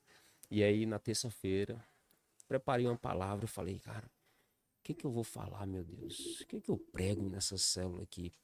E aí preparei uma mensagem, tudo. E aí fui.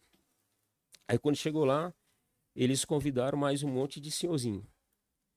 E aí eu, tipo, era a primeira célula, já tinha um monte de senhorzinho na célula. Eu falei, meu Deus do Que céu. legal.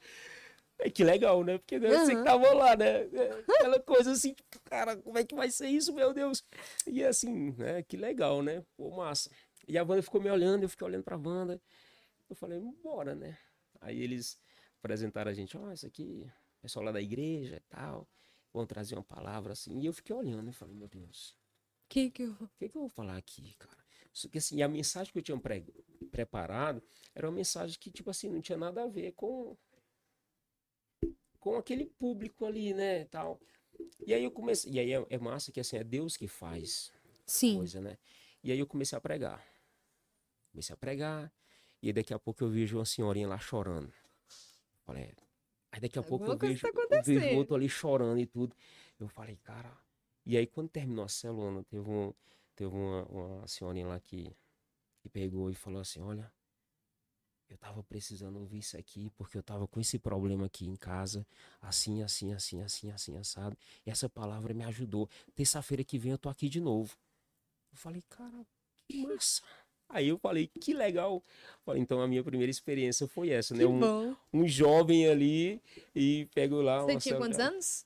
Na época, eu acho que eu tinha ali 19, 20, 20, 20 Nossa, anos. mas você era novinho mesmo. É, 20 anos. Muito 20, novinho. 21, mais ou menos isso. Qual, na sua opinião, qual que é o segredo para ter uma célula de sucesso? Qual o segredo para ter uma célula de sucesso? Boa pergunta. Boa pergunta. Qual o segredo? Meu Deus, me ajuda, Débora. Qual o segredo? Você que está anotando tudo. É... A gente pode fazer outra pergunta se você quiser e depois você Não, responde. eu vou, eu vou, eu vou, vou te responder com o seguinte. Nessa célula, nessa célula que eu tava indo, é, um dia eu, eu fui pregar, aí a gente foi pregando e tudo, nessa célula passamos um bocado de tempo pregando com eles, Sim. é, e a toda terça-feira eu e a minha esposa ministrar essa célula, e um dia é, eu falei, não, aqui tá tranquilo, aqui tá dominado, já, sabe aquela coisa, né? tipo já assim, tô de boa aqui. não, aqui tá, tranquilo. Agora que legal essa célula aqui, massa. E aí eu me lembro que eu nem me preocupei tanto em preparar a, a mensagem. Eu já estava tão. Levando no comodismo. É, já estava tão confiante. Não, é isso aqui mesmo, eu domino, eu que faço e tá tudo certo. E, e aí, desculpa, e aí eu tava indo pra célula. E no que eu tava indo, eu passei a manhã, passei o dia inteiro, trabalhei, me lembrei da célula, que ia ministrar a célula. No entanto, fiquei de boa, não fui preparar a mensagem e tal. É, olhei assim, cara, não, vou ministrar essa palavra aqui, né? A gente recebeu algumas palavras de célula. Vou ministrar essa palavra aqui tudo.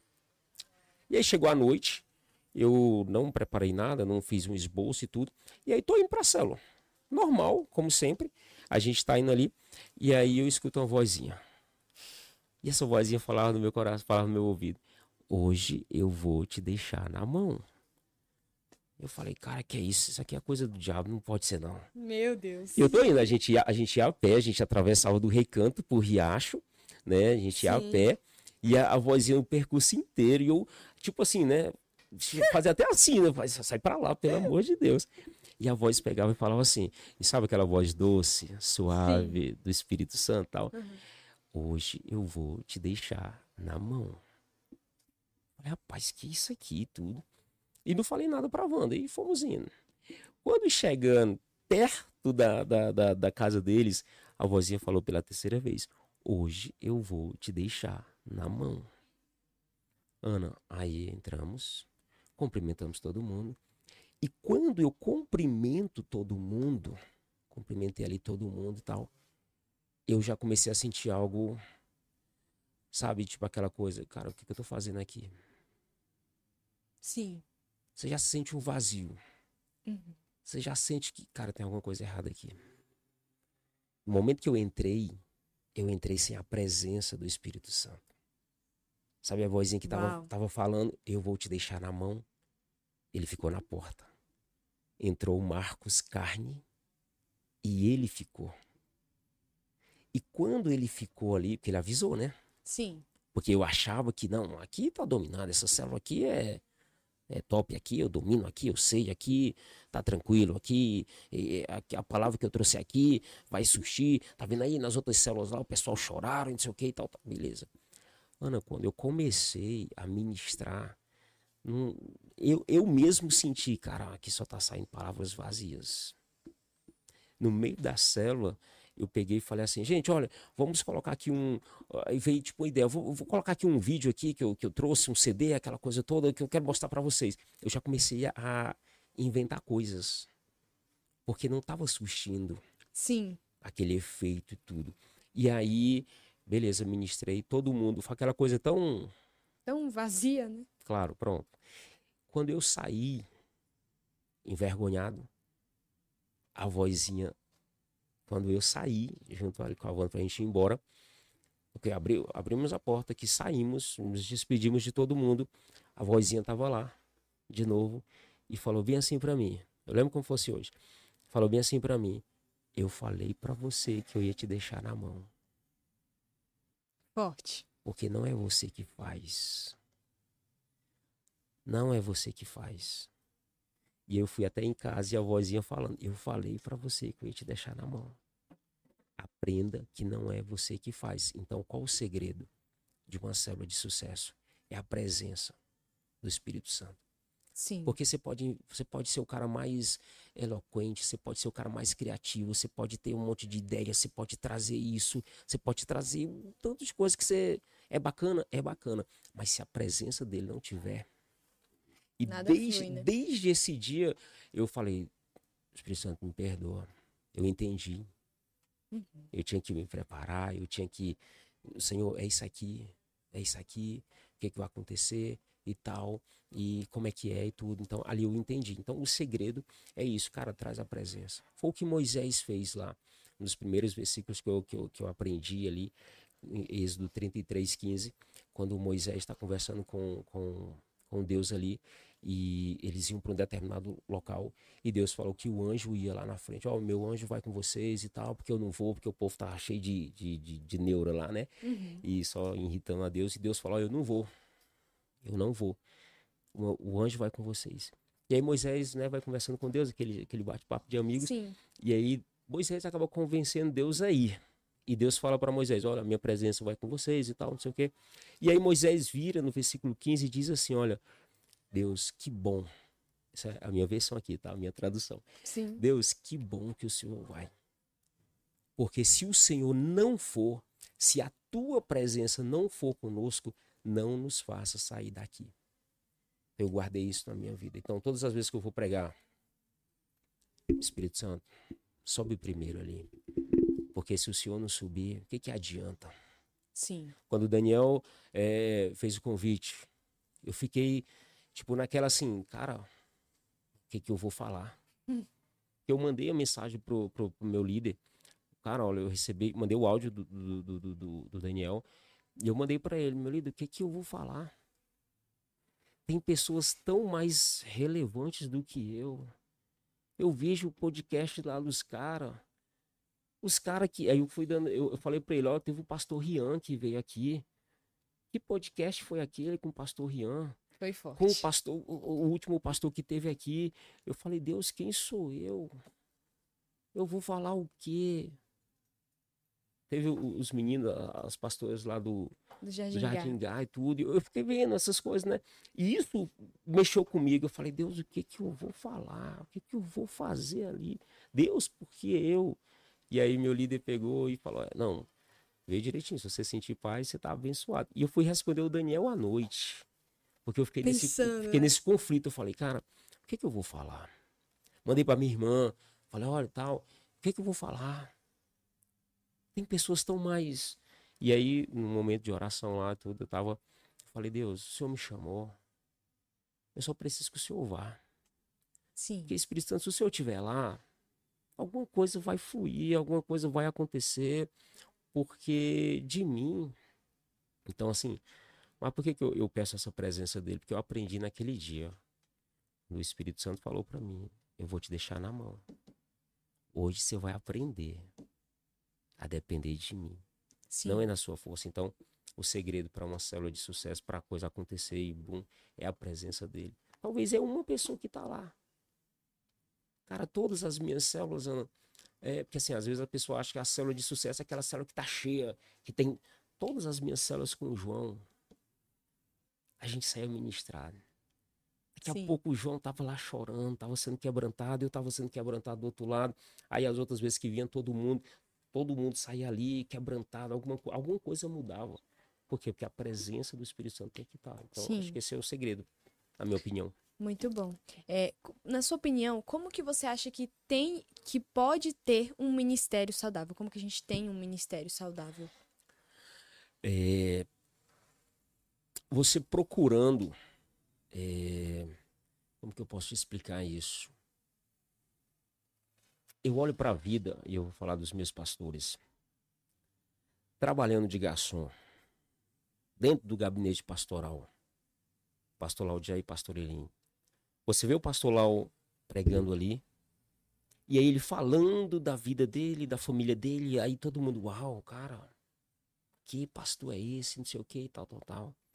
E aí vocês, cara, como é que esse cara, ele deve ser totalmente diferente nos bastidores. Cara, quando você chega nos bastidores e eu fico, fico observando, tô trabalhando lá e observando ali naquela forma que você tem que ser bem discreto e tal, mas eu fico olhando o pastor Lau, ele é lá o pastor Lau do altar Sim. é o mesmo pastor Lau lá de dentro do gabinete. Nos bastidores, quando ninguém tá vendo.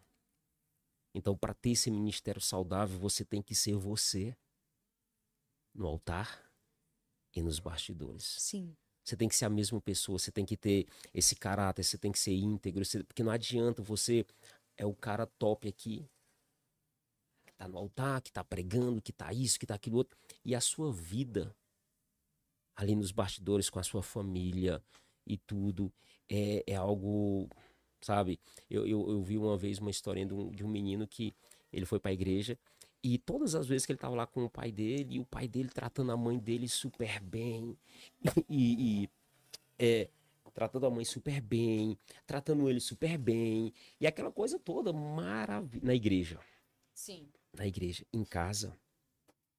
Em casa o pai maltratava a mãe, maltratava os filhos, mas quando chegava na igreja, o cara se transformava. E um dia, esse garotinho, essa história eu vi muito tempo atrás, um dia o garotinho chegou pro pastor e falou bem assim: Pastor, posso pedir uma coisa pro senhor? Aí pede, pode pedir e tal. Na frente do pai, pai e a mãe ali. Pode pedir, meu filho. Garotinho de 8, 9 anos. Pode pedir e tal. Ou o senhor vai, vai, vai, vai me dar tudo? Não, pede aí que. Pastor, deixa a gente morar aqui. Na Meu igreja. Deus. O pastor levou um choque. O pai olhou pro menino, aí, como assim?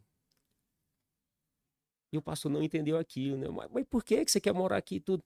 Pastor, porque o jeito que meu pai trata a minha mãe aqui, o jeito que meu pai me trata aqui, Nossa. é a melhor coisa que tem no mundo, pastor. Eu quero isso a vida inteira, porque quando chego em casa, é o pastor.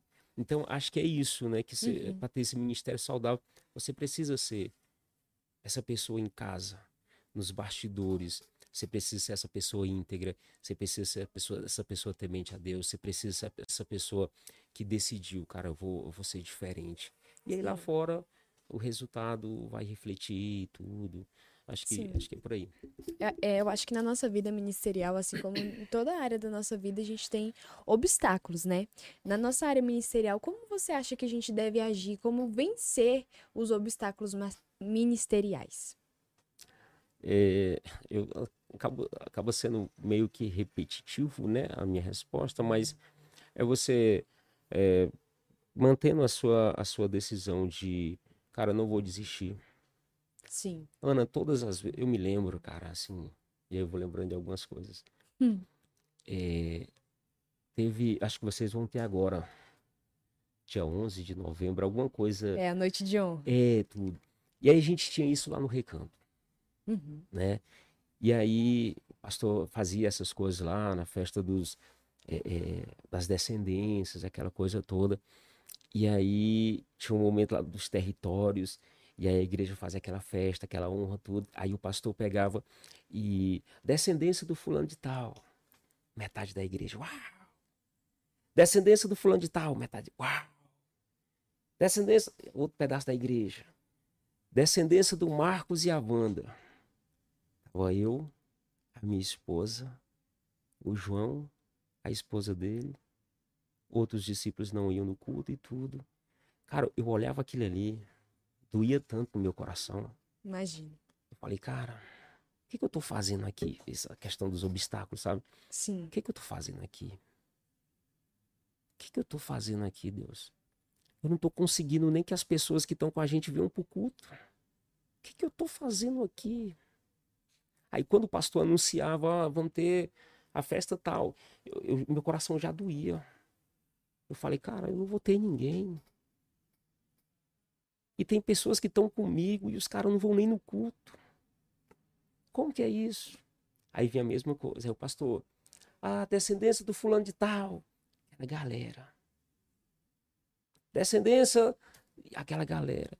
Marcos e Wanda. Eu, Wanda, aí a Débora tinha nascido, o João e tal. Eu olhava para aquilo ali, meu coração doía tanto. Falei, cara, mas beleza, não vou desistir.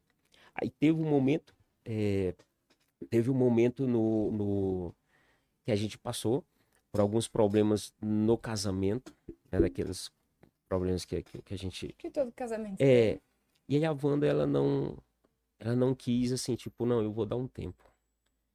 Não quis continuar com Ela a não quis continuar com o ministério, com a Ah, célula, eu vou dar um tempo. Uhum.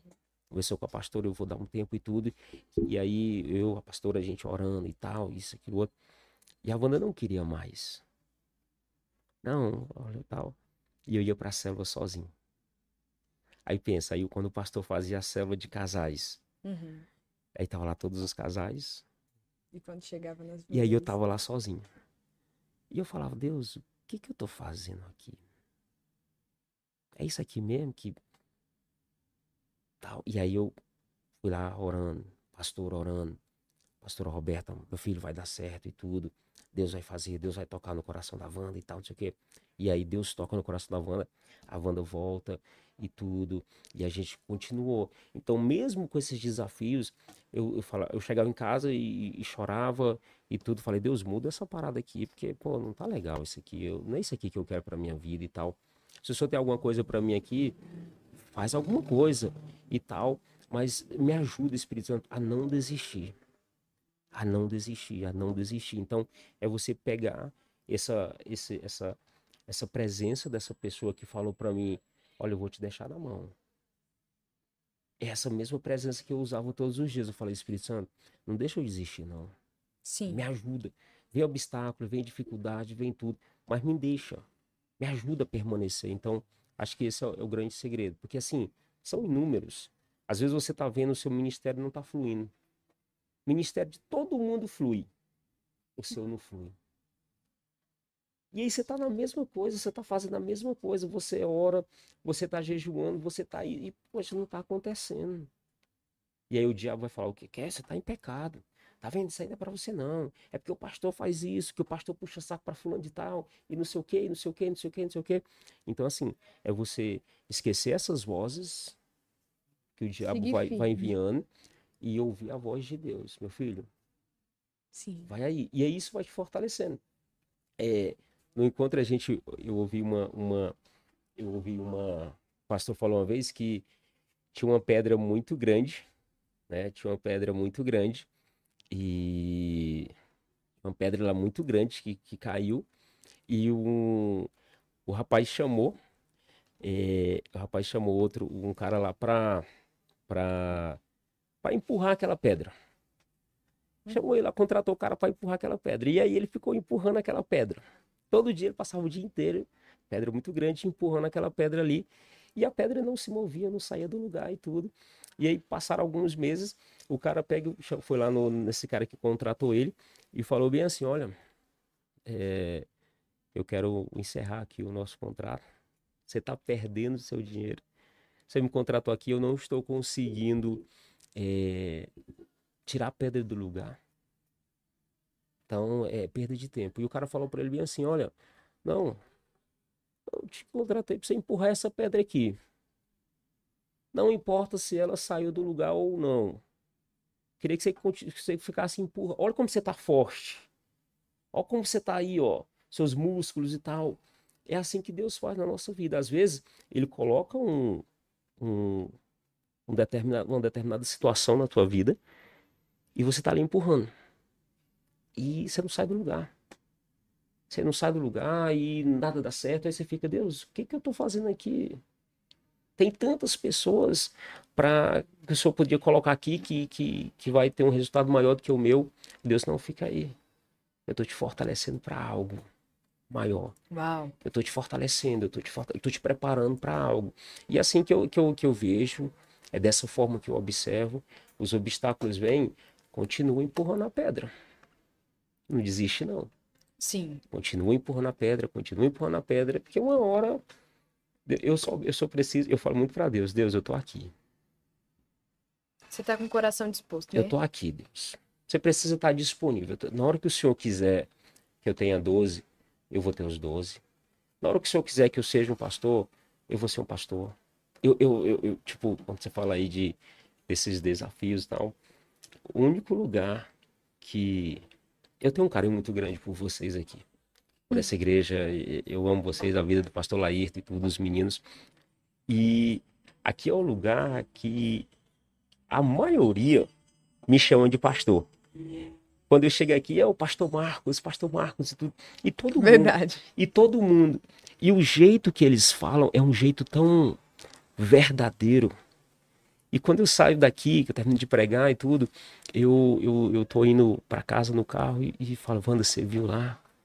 Chegou uma senhorinha lá, pastor, não sei o quê, pastor, que palavra, obrigado por essa palavra, pastor e tal. Eu falei, Wanda, eu não sou nem pastor. Mas o jeito é um jeito tão verdadeiro. Sim. E aí eu chego em casa, que eu- quando eu vou entregar, o finalizar de tudo, da mensagem toda, eu falei, Deus, todo mundo lá me chama de pastor. Eu não sou pastor ainda, Deus. Mas se o Senhor tiver isso para mim, eu quero. Eu tô aqui. Sim. Se o Senhor quiser fazer, eu tô aqui. Então acho que é isso, é você não desistir, é você continuar empurrando a pedra. É um sonho. Se você É um não. sonho seu, Marco? Oi? É um sonho seu? E como eu falava pra ela, o meu sonho é ter minha equipe de 12. Eu quero ter 12. Esse é, esse é, o, esse é o meu sonho. O ser pastor é o que eu falo, Deus, se for do Senhor, eu tô aqui. É um- uma consequência. É, pronto, pronto, exatamente isso. Acho que é essa a parada. eu fico com medo. Oi? Ah, Ana tá com medo. eu, quando eu fui um dia pastor, eu nem esperava quando passou lá ele falou. Não esperava. E aí ele falou, explicou um monte de coisa, e eu fiquei, ele foi olhar dele, eu falei, meu Deus, sério mesmo? E aí foi acontecendo tudo muito rápido, muito rápido. E graças a Deus a gente tá aí. Mas certeza que isso aí é só questão de tempo. Amém, amém. Eu também É acho. Amém. Também acho. Obrigada, Amém. Mas cheguei aqui bem. Amém. Falei, meu Deus, e agora o que, que eu faço? É, Daniel falou que ia ser um papo descontraído. aí Foi massa. Até o nervosismo foi embora já. já, já... É, mas é normal. Quando, quando as pessoas. Já teve, você não é o primeiro. Chegar aqui, pe- pego na mão das pessoas, elas estão suadas e, meu Deus, tô nervosa. Eu pergunto, como foi seu dia? Não sei o que, elas estão aqui. Quando foi passando do tempo, a gente nem tá lembrando mais que tá É, cheio de não. câmera aqui. Agora, tá assim, um sonho, um sonho, Daniel, massa que eu via é tipo assim, é, quebrar um pouco o gelo. Quando eu- os todos os pastores que que estão pregando lá no Gama e tal, ou lá no Recanto e tudo, quando o pessoal servia água, aí o pastor bebia aquela água com muita vontade e falava assim, cara, que água boa. Essa água é boa demais. Aí eu ficava lá. Falei, cara, será o que, que tem nessa água? Um dia eu quero beber essa água também. Que... E aí, quando eu fui pregar a primeira vez, que o pessoal colocaram água, eu bebi a água. É uma água normal, mas é um negócio diferente, assim, tipo, aonde você tá e tudo. E eu falava lá, Sim. gente, que água boa e tal, não sei o quê. Aí vendo os podcasts, aí vendo o pessoal aqui com a xícarazinha aqui, pá, o pessoal fica beliscando alguma coisa. Eu falei, caramba, será que um dia eu vou estar nesse negócio aí também e tal, comendo esse negócio aqui? É bom isso, tá vendo? Você vai lanchando e tal, é legal. É, legal. É, Muito são- bom. é uma experiência muito boa também, né? Pra mim, quando, quando o pastor falou, Ana, você vai apresentar o podcast, eu falei, não. Eu falei, não, gente, eu sou acostumada a assistir. Isso. Aí eu fiquei assim, meu Deus do céu, como é que eu vou fazer isso? Como é que eu vou. Eu ficava pensando, né? Porque o podcast já tem um tempo já que a gente tem, esse, que tem esse projeto. Não aconteceu assim. A gente não falou, vamos fazer na segunda, no domingo. Pensamos no domingo, na segunda foi feito. Não, foi um tempo e tudo mais, de oração, de, de jejum, tudo. E, e foi uma preparação. Quando. Aí o pastor falava, porque a gente teve algum, alguns, algumas datas de, tipo assim, vai ser nessa data, só que não dava certo. Eu dizia, ai meu Deus. Glória a Deus, tá postergando isso, meu pai eterno. No primeiro dia, no primeiro dia do podcast, eu não, eu não sabia se eu ria, se eu chorava. Eu passei o dia inteiro todo dizendo assim, meu Deus do céu. Quando é uma pessoa assim que eu não tenho. Por exemplo, o pastor Rian foi um exemplo, porque o pastor Rian foi a primeira pessoa que veio sem ser de dentro da nossa igreja. Que eu, tipo assim, por exemplo, a pastora Cláudia, pastor Renato, pastora Jordânia e pastor. É de todo pastor dia, Carlos. né? É, eu vejo eles aqui. Paz, pastor, paz, pastora, tudo bem? Tudo bem. Mas agora o pessoal de fora, meu Deus, o pastor sabe. O pastor sabe. Eu falei pro pastor, eu falei, você não tá entendendo tanto que eu tava nervosa. Aí depois dele foi vindo mais o pessoal que é de fora e tudo mais. Eu fiquei, ai Deus, amém, voltou aqui, Não, mas me eu- eu- ajuda. Eu olhava e falava, cara, ela manda bem pra caramba assim, tudo. É da área da comunicação ou não? Não. Na- É. Assim, eu trabalho na área da beleza, né? Ah, Converso então- com as ah, então mulheres tá, e tudo tá mais. Fácil, então tá, E é isso, mas tá em casa. já pensei, já pensei de verdade, já até falei no podcast sobre isso, eu já pensei em fazer jornalismo. Quando eu fui começar a faculdade, eu pensei. Mas passou só pra. Porque eu pensei em tanta coisa, Aham. mas não, não, não, não foi pra frente. Mas enfim, vamos voltar aqui. É, Marcos, o que mais te marcou em todos esses anos como uma pessoa cristã? que mais me marcou? É, São muitas coisas, né? Mas assim, ver as pessoas sendo transformadas. Pronto. Tinha um casal que, que a gente ficou com ele muito tempo e lá no Recanto. Então, Essa me marcou muito. É, Era um cara, tipo, alcoólatra, alcoólatra, alcoólatra. E um dia chegou uma menina que era discípula da Wanda falou: Olha, vamos na casa de Fulano de Tal, porque tá acontecendo uma situação assim. O homem bebe todo dia e pegou as coisas em casa, colocou tudo na garagem e disse que ia tocar fogo em tudo e tal. E a, a, esposa dele tá ali pedindo socorro, não sei o que. E aí nós fomos. Quando nós chegamos lá, olha só o que Deus faz. Quando nós chegamos lá na casa, de fato, as coisas estavam na garagem, móveis e tal. A esposa e as filhas tinham saído de casa com, com medo e tal. E ele não estava em casa. Mas beleza, uma outra hora nós nós Sem ninguém em casa. então. sem ninguém em casa. Outra hora a gente volta. Aí eu tava, aí eu fui ministrar a célula na quinta-feira. Isso foi uma quinta-feira, eu tava ministrando a célula à noite na casa, por coincidência, na casa de um parente desse desse rapaz e eu não sabia que, que era ele. E aí eu tô lá ministrando a célula e tudo, tava lá. é, meu discípulo, é, mais uma vez falando dele aqui, o João. É, Só uma ele- pergunta, interrompendo você rapidinho. Ele foi junto com você pro Gama, pro Gama não, ele, ele, ele, ele, ele ficou, optou por ficar lá e, e foi assim, sabe aquela coisa do filho? Uhum, Cara, é muito. Eu acho, que, eu- acho que eu senti o que a minha mãe sentiu quando eu vim embora pra cá, assim. Aham. Quando eu fui é, conversar com o João, depois que eu tinha conversado com o pastor e tudo, e aí decidi ir pro Gama, e eu fui lá conversa, fui conversar com os discípulos e conversei com o João é, sobre o que tinha acontecido e tal. E vendo o João chorando ali, daqui a pouco eu comecei a chorar e tal, e foi assim, uma coisa muito, muito forte. Hoje a gente é super amigo, a gente tá super junto, a gente é, tem um, um elo assim muito grande, mas ele, ele ficou lá, tá com a, com a esposa, a esposa dele, aí eles participam do Ministério Infantil, faz um, a gente vê assim, o- porque os discípulos não são nossos, essa é a verdade. Sim. Às vezes, ah, não, porque o meu não, é o discípulo é de Jesus e tá tudo certo. Então hoje eles com a família estão lá servindo, ajudando no ministério, estão com outra outra outra liderança, uns líderes incríveis também. E aí é, a gente tá ministrando na célula, tá lá e tudo. E aí esse cara chega. Esse dono da casa lá que ia tocar fogo, tudo, ele chega Sim. e chega bêbado, bêbado, bêbado, bêbado. Atrapalhando a célula e querendo falar e não sei o quê. E toda hora irritando ali e tal. E eu falando, amigo, calma aí, daqui a pouco você fala, não sei o quê, tudo. E o cara irritando, irritando, irritando. Eu falei, calma aí, daqui a pouco você fala e tal. E aí ele calou assim, baixou a cabeça e ficou meio que, tipo, dormindo ali, não sei. E quando eu tô ministrando a célula e tudo, e eu fiz uma oração e fiz, eh, tipo, convite. Alguém quer aceitar Jesus aqui? Esse cara não, ele tava de cabeça baixa, eu acho que tava dormindo, alguma coisa desse tipo. Quando eu falo isso, ele levanta a mão, chorando, e fala: Eu quero esse Deus. Caramba. Aí, uau, caramba. Caramba, né? E aí é, a gente orou ali por ele e tal. E aí ele foi pra casa dele. E aí no outro dia a gente começou a visitar, e visitando a família e tudo, e conversando com a esposa. E aí ela foi falando algumas coisas. E a gente foi, resumindo, a gente foi levando ele pra, pra igreja lá no Gama. Na época a gente ia todo mundo pro Gama. E eles foram indo e Deus foi falando com ele e tal. Daqui a pouco a gente consegue levar ele pro encontro. E aí a esposa vai pro encontro também. E a gente abriu uma célula na casa dele. Então, assim, todo sábado a gente tava com a célula lá e tudo. E aí um dia, cara, ele mudou. Sabe quando Deus muda, assim, Sim. como dizem da água pro vinho? Sim. Ele mudou de um jeito. E aí um dia eu tô ministrando a célula. Lá ministrando a célula e tal. E aí a filha dele, na época ela deveria ter uns 10, 11 anos por aí. Tô lá ministrando a célula e tudo. E aí ela pede a, a- pede a palavra. E tava lá a família toda. E ele fala, ela, ela vira e fala assim: Marcos, eu quero te agradecer. Nossa. Eu falei, por quê, minha querida? Eu quero te agradecer porque ontem foi o dia mais feliz da minha vida.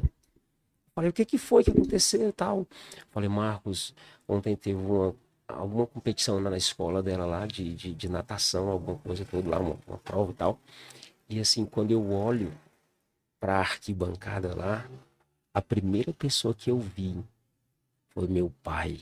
Uau. Aquilo nunca tinha acontecido na minha vida, ver meu pai sem estar bêbado. Meu pai nunca me acompanhou na escola, meu pai assim, assim, falou um monte de coisa. E ele começou a chorar, e aí todo mundo começou a chorar.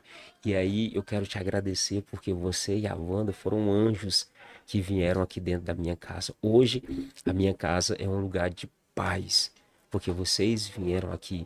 Então aquilo ali, acho que quando você fala da. Eu podia falar várias coisas, Sim. mas aquilo ali ver uma criança eh, te agradecendo porque você conseguiu trazer Deus ali para dentro e Deus mudou aquela família. Hoje eles estão assim, eh, uma vida top demais. Deus fez um negócio na vida deles, assim, muito, muito grande. Ficaram muito tempo com a gente, foram para um outro ministério e tudo. E assim, eh, coisas que Deus faz assim nessa caminhada que isso marca muito. Eu Muito acho que- bom. Marcos, a gente tem um, um quadro aqui no nosso podcast que chama Te Respondo lá no Pod, Eita, onde a gente, a gente coloca a caixinha de perguntas no Instagram e as pessoas fazem as perguntas. E eita, meu a gente Deus. faz pra você. As pessoas costumam ficar mais nervosas ainda com essas perguntas É, aqui do do que que, é, com as pronto. nossas mesmo. Pronto. Mas vamos lá. a Jaque, pastora Jaque, filha do pastor Laírto, já perguntou assim: Qual foi a primeira vez que você ouviu a voz de Deus? De uma forma bem nítida, pastora Jaque. Quando eu ouvi a voz de Deus primeira vez, é 2000 e essa é uma experiência bem forte. Talvez eu já tenha ouvido em outros, outras ocasiões, nessa do eu vou eu vou te deixar na mão, uhum. né? Pode ser uma resposta, mas assim de uma forma bem clara, foi num momento assim de caos que eu estava passando. Eu tomei uma decisão que eu não perguntei para Deus. Eu não perguntei para Deus e tomei uma decisão. Deus falou com a minha esposa, mas eu não ouvi a minha esposa. E eu trabalhava num determinado lugar e o tio da minha esposa falou para mim bem assim, olha, eu vou arrumar um emprego para você de brigadista. Tá, faz o curso e cara, um emprego de brigadista, massa demais e tudo. E eu falei, beleza, eu vou fazer o curso. Só que, cara, eu, aí eu fui lá no, no, setor comercial e vi o, o curso e tal. Falei, cara, vai começar semana que vem, mas eu tô trabalhando, eu preciso sair daqui. Aí eu não vou pedir conta, não sei o que e tal. Aí nisso o, o o meu chefe chega, Marcos, a gente vai fazer uma redução aqui no quadro e vamos ter que desligar algumas pessoas. E você foi a premiada para ser demitida. Uhum. Eu falei, cara, massa, eu vou sair que dia? Porque eu já ia fazer o curso e tava na expectativa Sim. lá do. E aí, beleza, não, você tem que cumprir aviso e tal, não sei o que, papapá.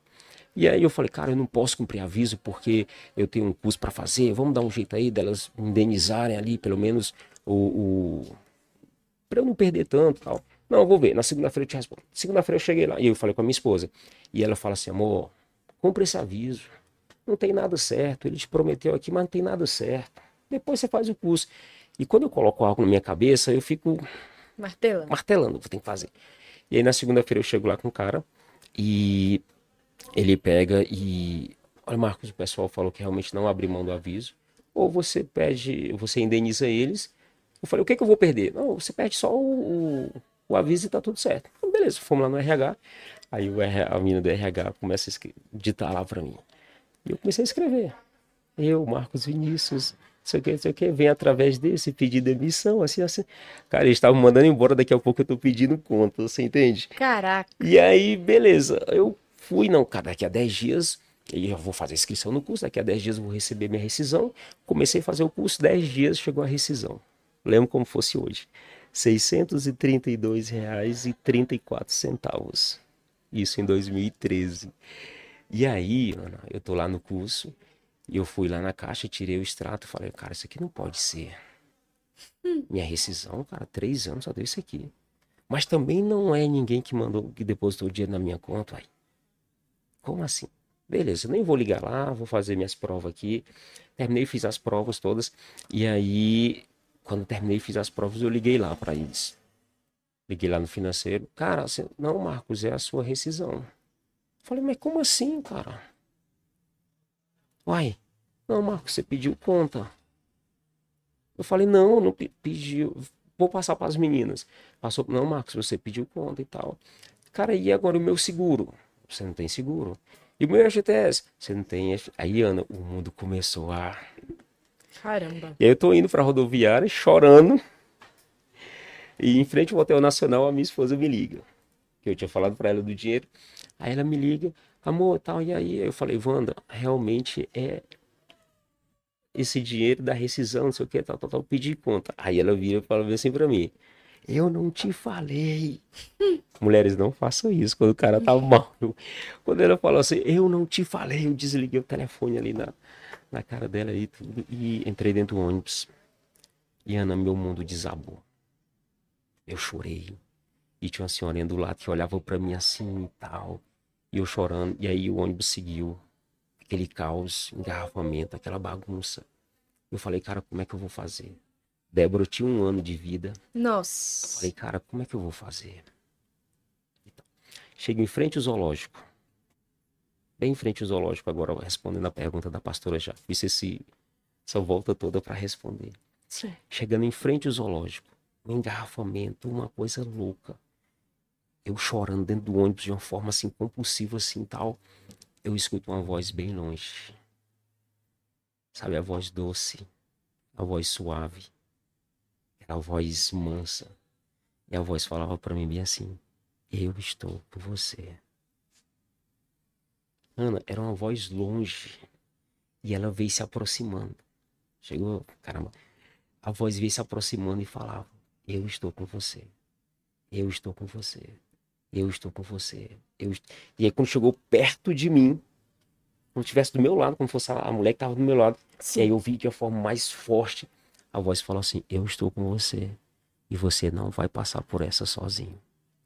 Cara, aquele choro de, de medo, de preocupação, de tensão se transformou num choro tão, sabe, de alegria. Sim. Aí, tipo assim, transformou. Então, essa, assim, que eu lembro, assim, bem nítido mesmo, foi a vez da célula. E a segunda vez foi nesse dia, assim, de uma forma, assim... Já ouvi uma outra vez, mas, assim, a, a vez que, que aquele ali mexe comigo foi naquele dia. Aquele dia foi sensacional. Muito bom. E, de fato, ele ficou comigo e passamos por essa e tem vários testemunhos aí depois. Glória a Deus.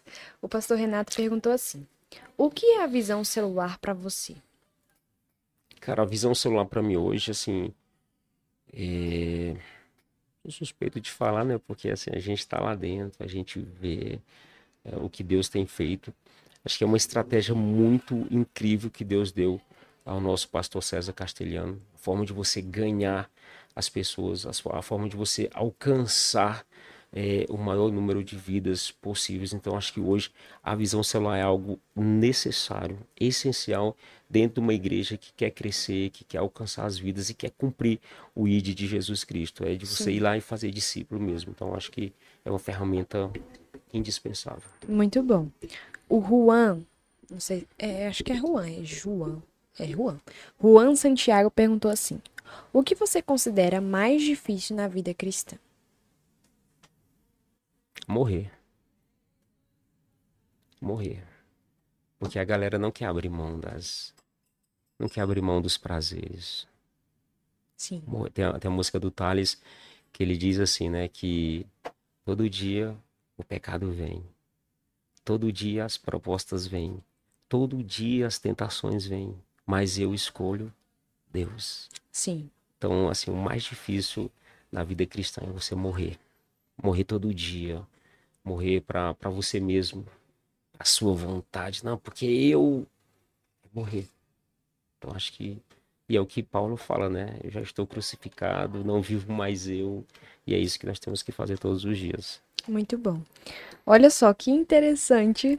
Amei quando, quando você começou a contar do João, Ah, porque é, a esposa dele mandou uma mensagem aqui pra você. eita! Sé- Eu imagino que seja ele.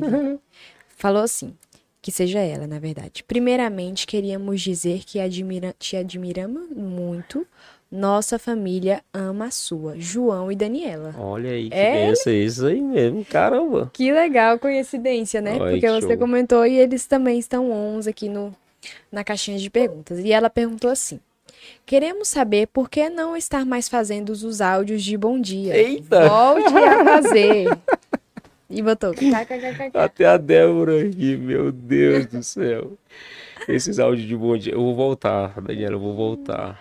É um negócio que assim. é, cara, caramba, você viu aí, né, Débora? A gente tem que gravar de novo. É, Eu te falei, tá vendo? Eu te falei. É porque dá, dá muito trabalho, cara, dá muito trabalho. Porque o que acontece? Eu pego é, de manhã, é, tipo, cinco e pouco da manhã, depois que a gente acorda pro, pro devo, faz o devocional e tal. Aí você pega o celular, coisa bem amadora mesmo. Aí pega o computador, coloca um, um fundo musical bem pra cima e tal.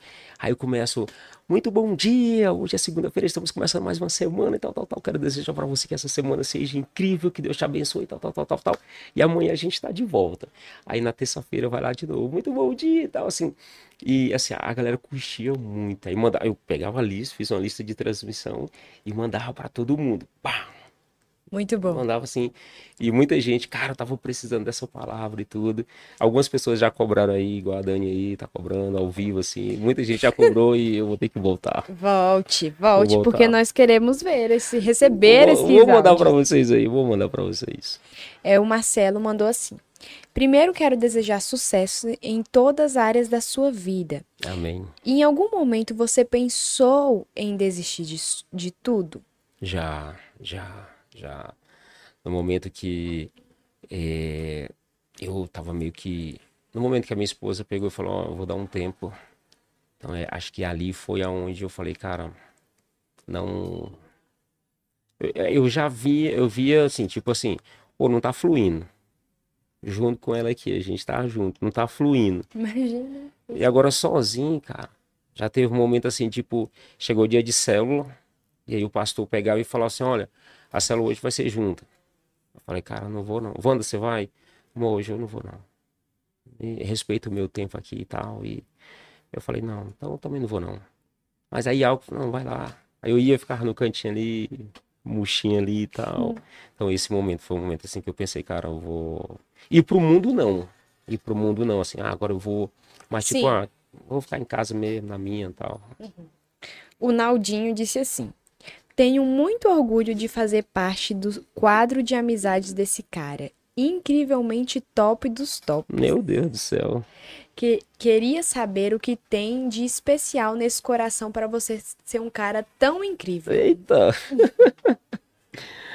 Caramba, até eu quero saber o que, que E tem. ele aí. ainda acrescentou dizendo: Quando eu crescer, quero ser igual a você, meu, Meu líder. Deus Total céu. respeito pela sua pessoa. Olha aí que benção, o Naldinho. Esse cara é incrível. Esse menino é um cara de ouro aí. Acho que eu sei quem é. Cara de ouro. Ah, o que que tem? Sei lá. Você só é, né? Eu sou. Só só é você mesmo. É... Muito bom. Agora eu gostaria que a gente falasse um pouco sobre a sua área profissional. Ah, vamos lá. Você é o, tá no ramo de turismo, né? Cara, eu costumo dizer que assim, eu. Já viu aquele seriado é, Todo Mundo Odeia o Chris? Aham. mais ou menos assim.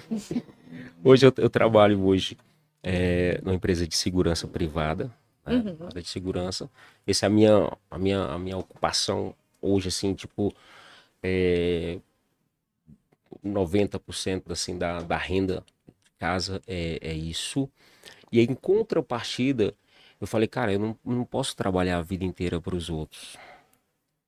Eu preciso fazer alguma coisa. Quando eu cheguei aqui em Brasília, eu comecei a trabalhar em restaurante. Sim. Então eu via a coisa do restaurante e eu falei, cara, pô, massa, eu vou trabalhar com alimentação, eu vou abrir um restaurante e tal. E aí eu falei, cara, ou vou mexer com um restaurante, ou vou vender roupa, essas coisas, abrir uma lojinha e tal. E aí foi indo, eu fui, fui vendo, cara, restaurante é, demanda muita grana. Então você tem que você abrir o negócio e manter aquela coisa toda. Vamos ver o que, que vai rolar. E aí fui- fiquei trabalhando em restaurante, a, a maior parte da, da- Passei em todas as áreas do, do- do restaurante, só não na cozinha, assim, para ser cozinheiro de fato, assim, não- Sim. cozinho muito mal. Mas tem uns meninos aí que falam que tem um feijão que eu faço que não. A, a minha mãe teve aí, a gente foi na casa deles lá e eles falam: Nossa, o Marcos faz um feijão que o feijão dele é incrível e tal. Acho que a única coisa que eu sei fazer bem feito é o É feijão. feijão assim, carinhoca ou qual? Isso, é porque a gente faz algumas coisas diferentes, coloca uns, uns Tempero. temperos diferentes, aí Ah, o feijão sim. fica bom, né? Então, e aí depois eu saí da área de, de, de restaurante, trabalhei de garçom, trabalhei de caixa, fiz, fiz tudo. E aí eu peguei e uma menina me fez uma proposta eh, em 2014, na parte do turismo, para a gente estar levando o pessoal para a convenção G12 em São Paulo. Então eu trabalhei um tempão com ela, muito tempo que nós trabalhamos juntos, fui aprendendo muitas coisas e abriu esse, esse, esse leque, cara. O turismo é bacana. Sim. Você vai realizar o sonho da galera e isso é massa. E aí a gente foi trabalhando tudo, e aí veio a pandemia, quando fechou tudo, aquela coisa toda. O turismo foi a parte, assim, a primeira a ser afetada, porque todos os destinos fecharam, ninguém estava saindo de casa, então. E aí a, a empresa foi desligando a gente, tudo. E eu falei, cara, e agora? O que, que eu vou fazer? né? Sim. Porque, meu Deus do céu, agora, agora, como diz, a casa caiu, literalmente. E aí a, a mina, a gente ficou um tempo, né, ali, recebendo aquele auxílio eh, emergencial e tal. Uhum. E aí, quando, no meio da pandemia, no meio da crise, Foi até um negócio legal que vocês colocaram lá. É, os seus testemunhos, não sei o que lá tal. Eu tenho tanto testemunho aí que Deus vai fazendo que a gente dava assim até amanhã de manhã contando essas coisas aí que Deus, que Deus, que Deus fez aí. E aí na pandemia, Deus abriu uma porta na área de segurança que eu não esperava. Então Deus abriu essa porta, a gente entrou na, na, na parte de, de, segurança, na segurança privada e tal, Sim. que é hoje que eu trabalho. E aí no meio disso eu falei, cara, beleza, mas eu não vou trabalhar para os outros a vida inteira. O que, que eu vou mexer? E eu não vou voltar também lá para. A gente já saiu da Automina, a história que eu tinha lá já aconteceu e tudo. E aí eu aprendi muita coisa, porque foram sete anos. Eu falei, cara, eu, por que não? Você tem muita gratidão por eles e tal, mas por que não mexer com isso? Eu falei, cara, eu tô aqui na área de, de segurança, trabalho, né, naquela escala 12 por 36, tenho muito tempo livre, preciso fazer alguma coisa. Sim. E aí eu fui pesquisando como fazer, aonde fazer, que buscar, aquela coisa toda. Falei, cara, vou abrir uma empresa de turismo. Aí abri a Veio Mais Turismo, fazendo aqui um lobby bem massa, né? Propaganda aqui, sem pagar direitos autorais e tal. né, Daniel? E aí eu fui abrir, no meio da pandemia, fui abrir ali para ver de qual é. E aí, quando saiu a pandemia, é, 2021 a coisa começou a ficar mais, mais calma ali. E aí, eu, quando veio o primeiro pacote, muito incrível, o primeiro pacote, é, uma, uma colega uh, Marcão, tal, eu queria viajar, não sei o que, eu queria ir para Aracaju e tal. E veio para mim, que eles já tinham viajado outra vez, quando eu estava na outra agência. Falei, não, beleza, eu vejo. Fiz o orçamento, mano, fiz tudo direitinho.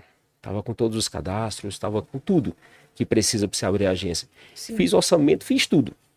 Na hora de fechar o, o, o pacote dela, eu fiquei com medo. Falei, cara, se der errado isso aqui. Aí qual é a estrutura que eu tenho, cara? Eu trabalho em casa. Esse negócio aqui vai dar errado. Vai dar errado, vai dar errado, vai dar errado. E eu fiquei para fechar, né? Eu mandei os valores. Ela falou: não, pode fechar. Como é que eu faço para pagar e tudo?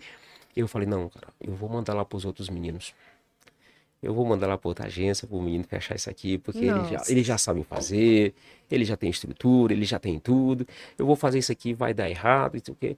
E aí depois eu fui pro quarto e o orçamento lá, e eu fiquei, cara, se eu for mandar para eles, eles vão fazer por essa operadora aqui. Vão fazer tudo isso aqui. Tudo que eu tô. Que eu... É. Já cheguei até aqui, eles vão fazer isso aqui e vão ganhar comissão e vão ganhar tudo. Cara, eu vou arriscar. Aí eu fui lá, fechei o pacote dela. Ela passou o cartão, fechou tudo certinho, recebeu o contrato, o voucher, recebeu tudo. E aí chegou o dia da viagem. E eu naquela meu Deus do céu, tem que dar tudo certo, e não sei o que, e tal. Aí eu fui, todo dia eu entrava no, no, no, no, no portal da operadora para ver se o voucher estava lá, para ver se estava tudo confirmado, e eu ficava, eu ficava, ficava doido. Eles viajaram e aí foram para Aracaju e aí ficavam postando as coisas e tal, não sei o que. E aí quando chegaram, pô, Marcão, já quero ver a outra viagem. E aí já, já indicou outro, já indicou um. E aí todo mundo fechando. Eu falei, cara, pô, é isso aqui mesmo. Muito bom. E aí, assim, eu, eu, eu tô aí, e falei, cara, já deu um prazo para. Cara, eu vou. 2024 eu quero já abrir a loja física mesmo, para que a agência possa ser uh, o meu o meu trabalho mesmo, né? A coisa, o primeiro, é, realmente é isso que eu, eu quero. Mas Sim. hoje a gente está na área da segurança, e aí eu trabalho na, na agência, a, uhum. gente está no escritório em casa mesmo. Como eu falei aqui um dia, a gente tem três funcionários na, na, na agência. Eu tenho a administrativa, que é a Wanda. Uhum. Tem o executivo de vendas, sou eu. E tem a menor aprendiz, que é a Débora, né? Todo mundo tem o um crachazinho ali tudo. E é bem bacana. Muito bom. É, você acha que nesse governo mudou muita coisa para você no ramo de turismo? Cara, eu fui pro... Esses dias eu tava no... Agora no finalzinho do mês de setembro eu estava no evento da ABAV, que é a Associação Brasileira de, das Agências de Viagens, e o que eu vi de gente, falei, cara, não é, é tudo isso aqui mesmo. E todos os destinos lá, e todas as operadoras em uma feira assim gigante, todos os dias lotados. E falei, cara, tá acontecendo alguma coisa boa no Brasil, não é possível. Pare parece, né? E aí eu não sei também se isso é o governo faz não.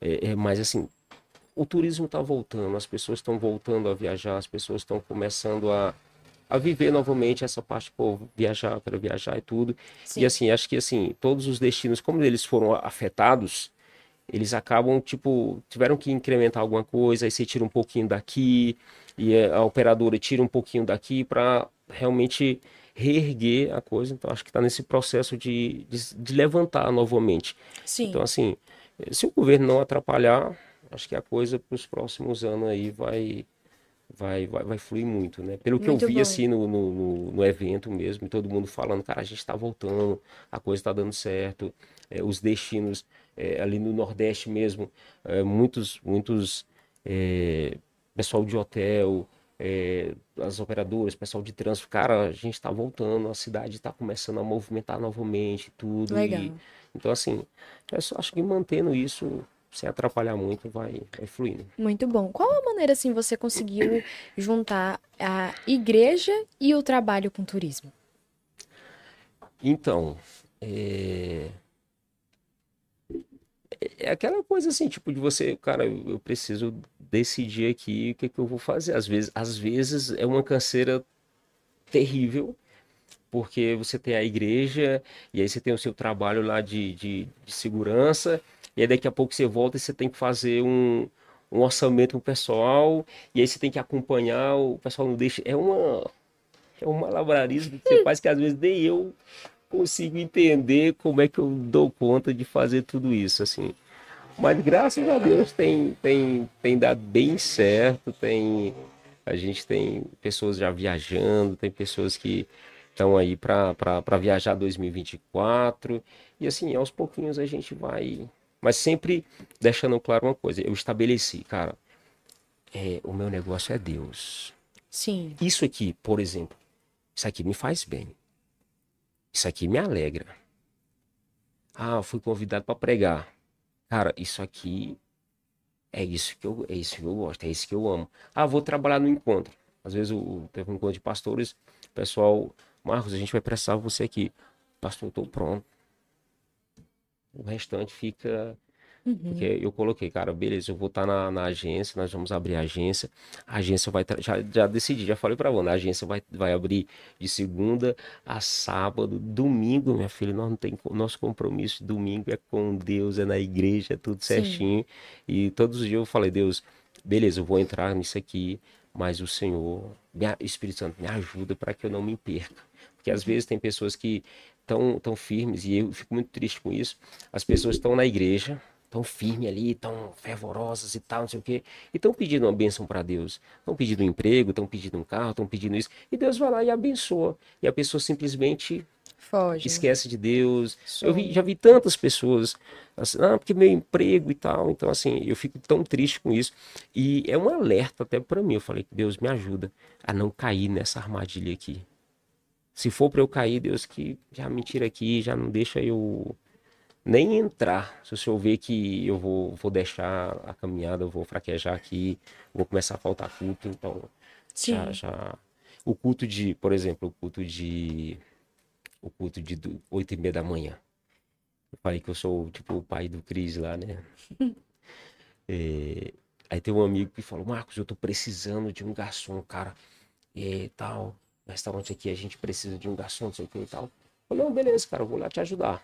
Olha só, aí eu trabalho de segurança, Uhum. aí vou pro restaurante e aí vou pra. tô na agência. Aí eu tô indo lá tal.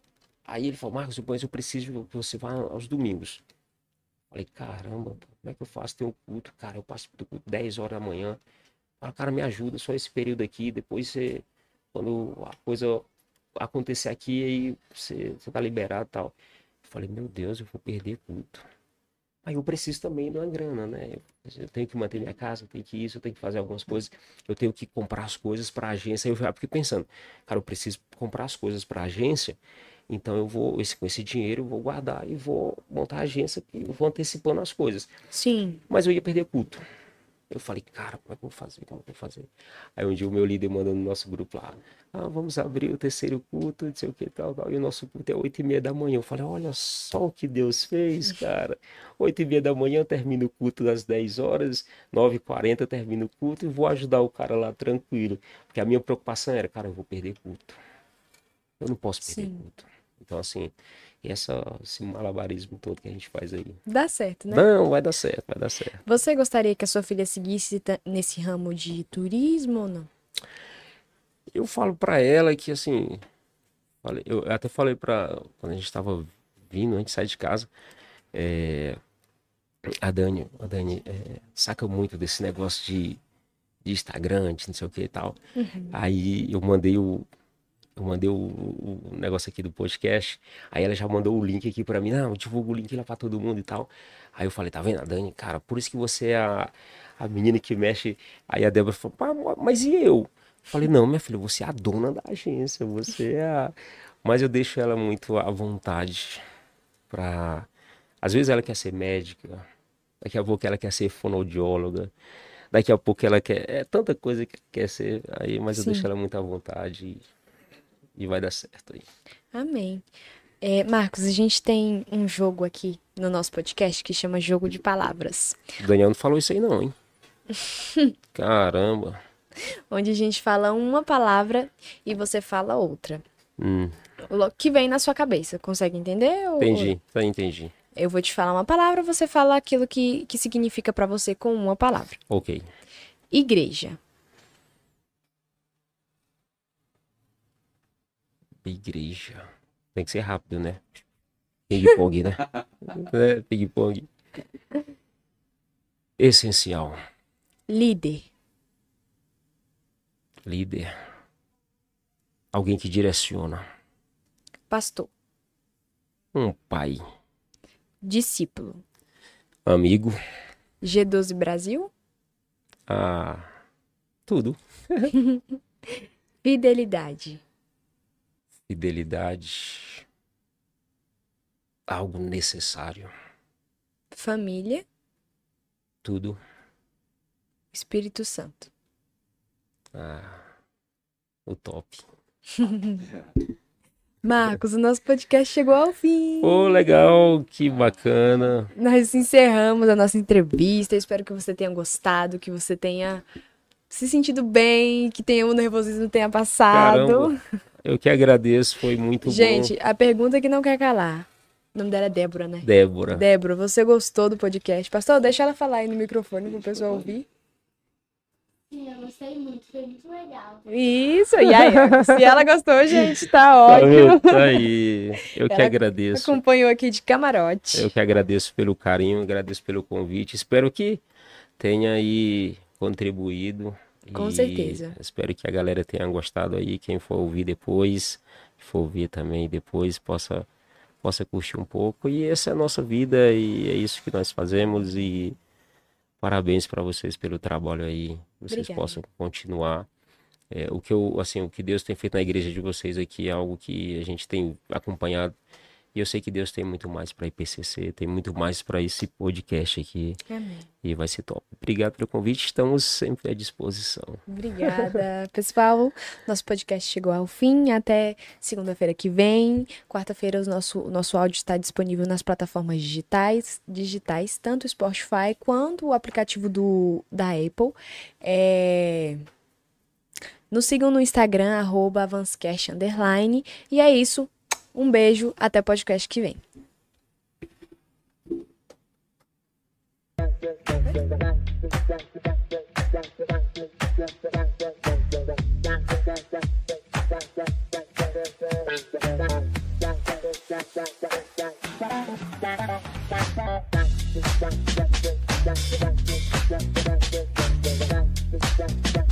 Thank you.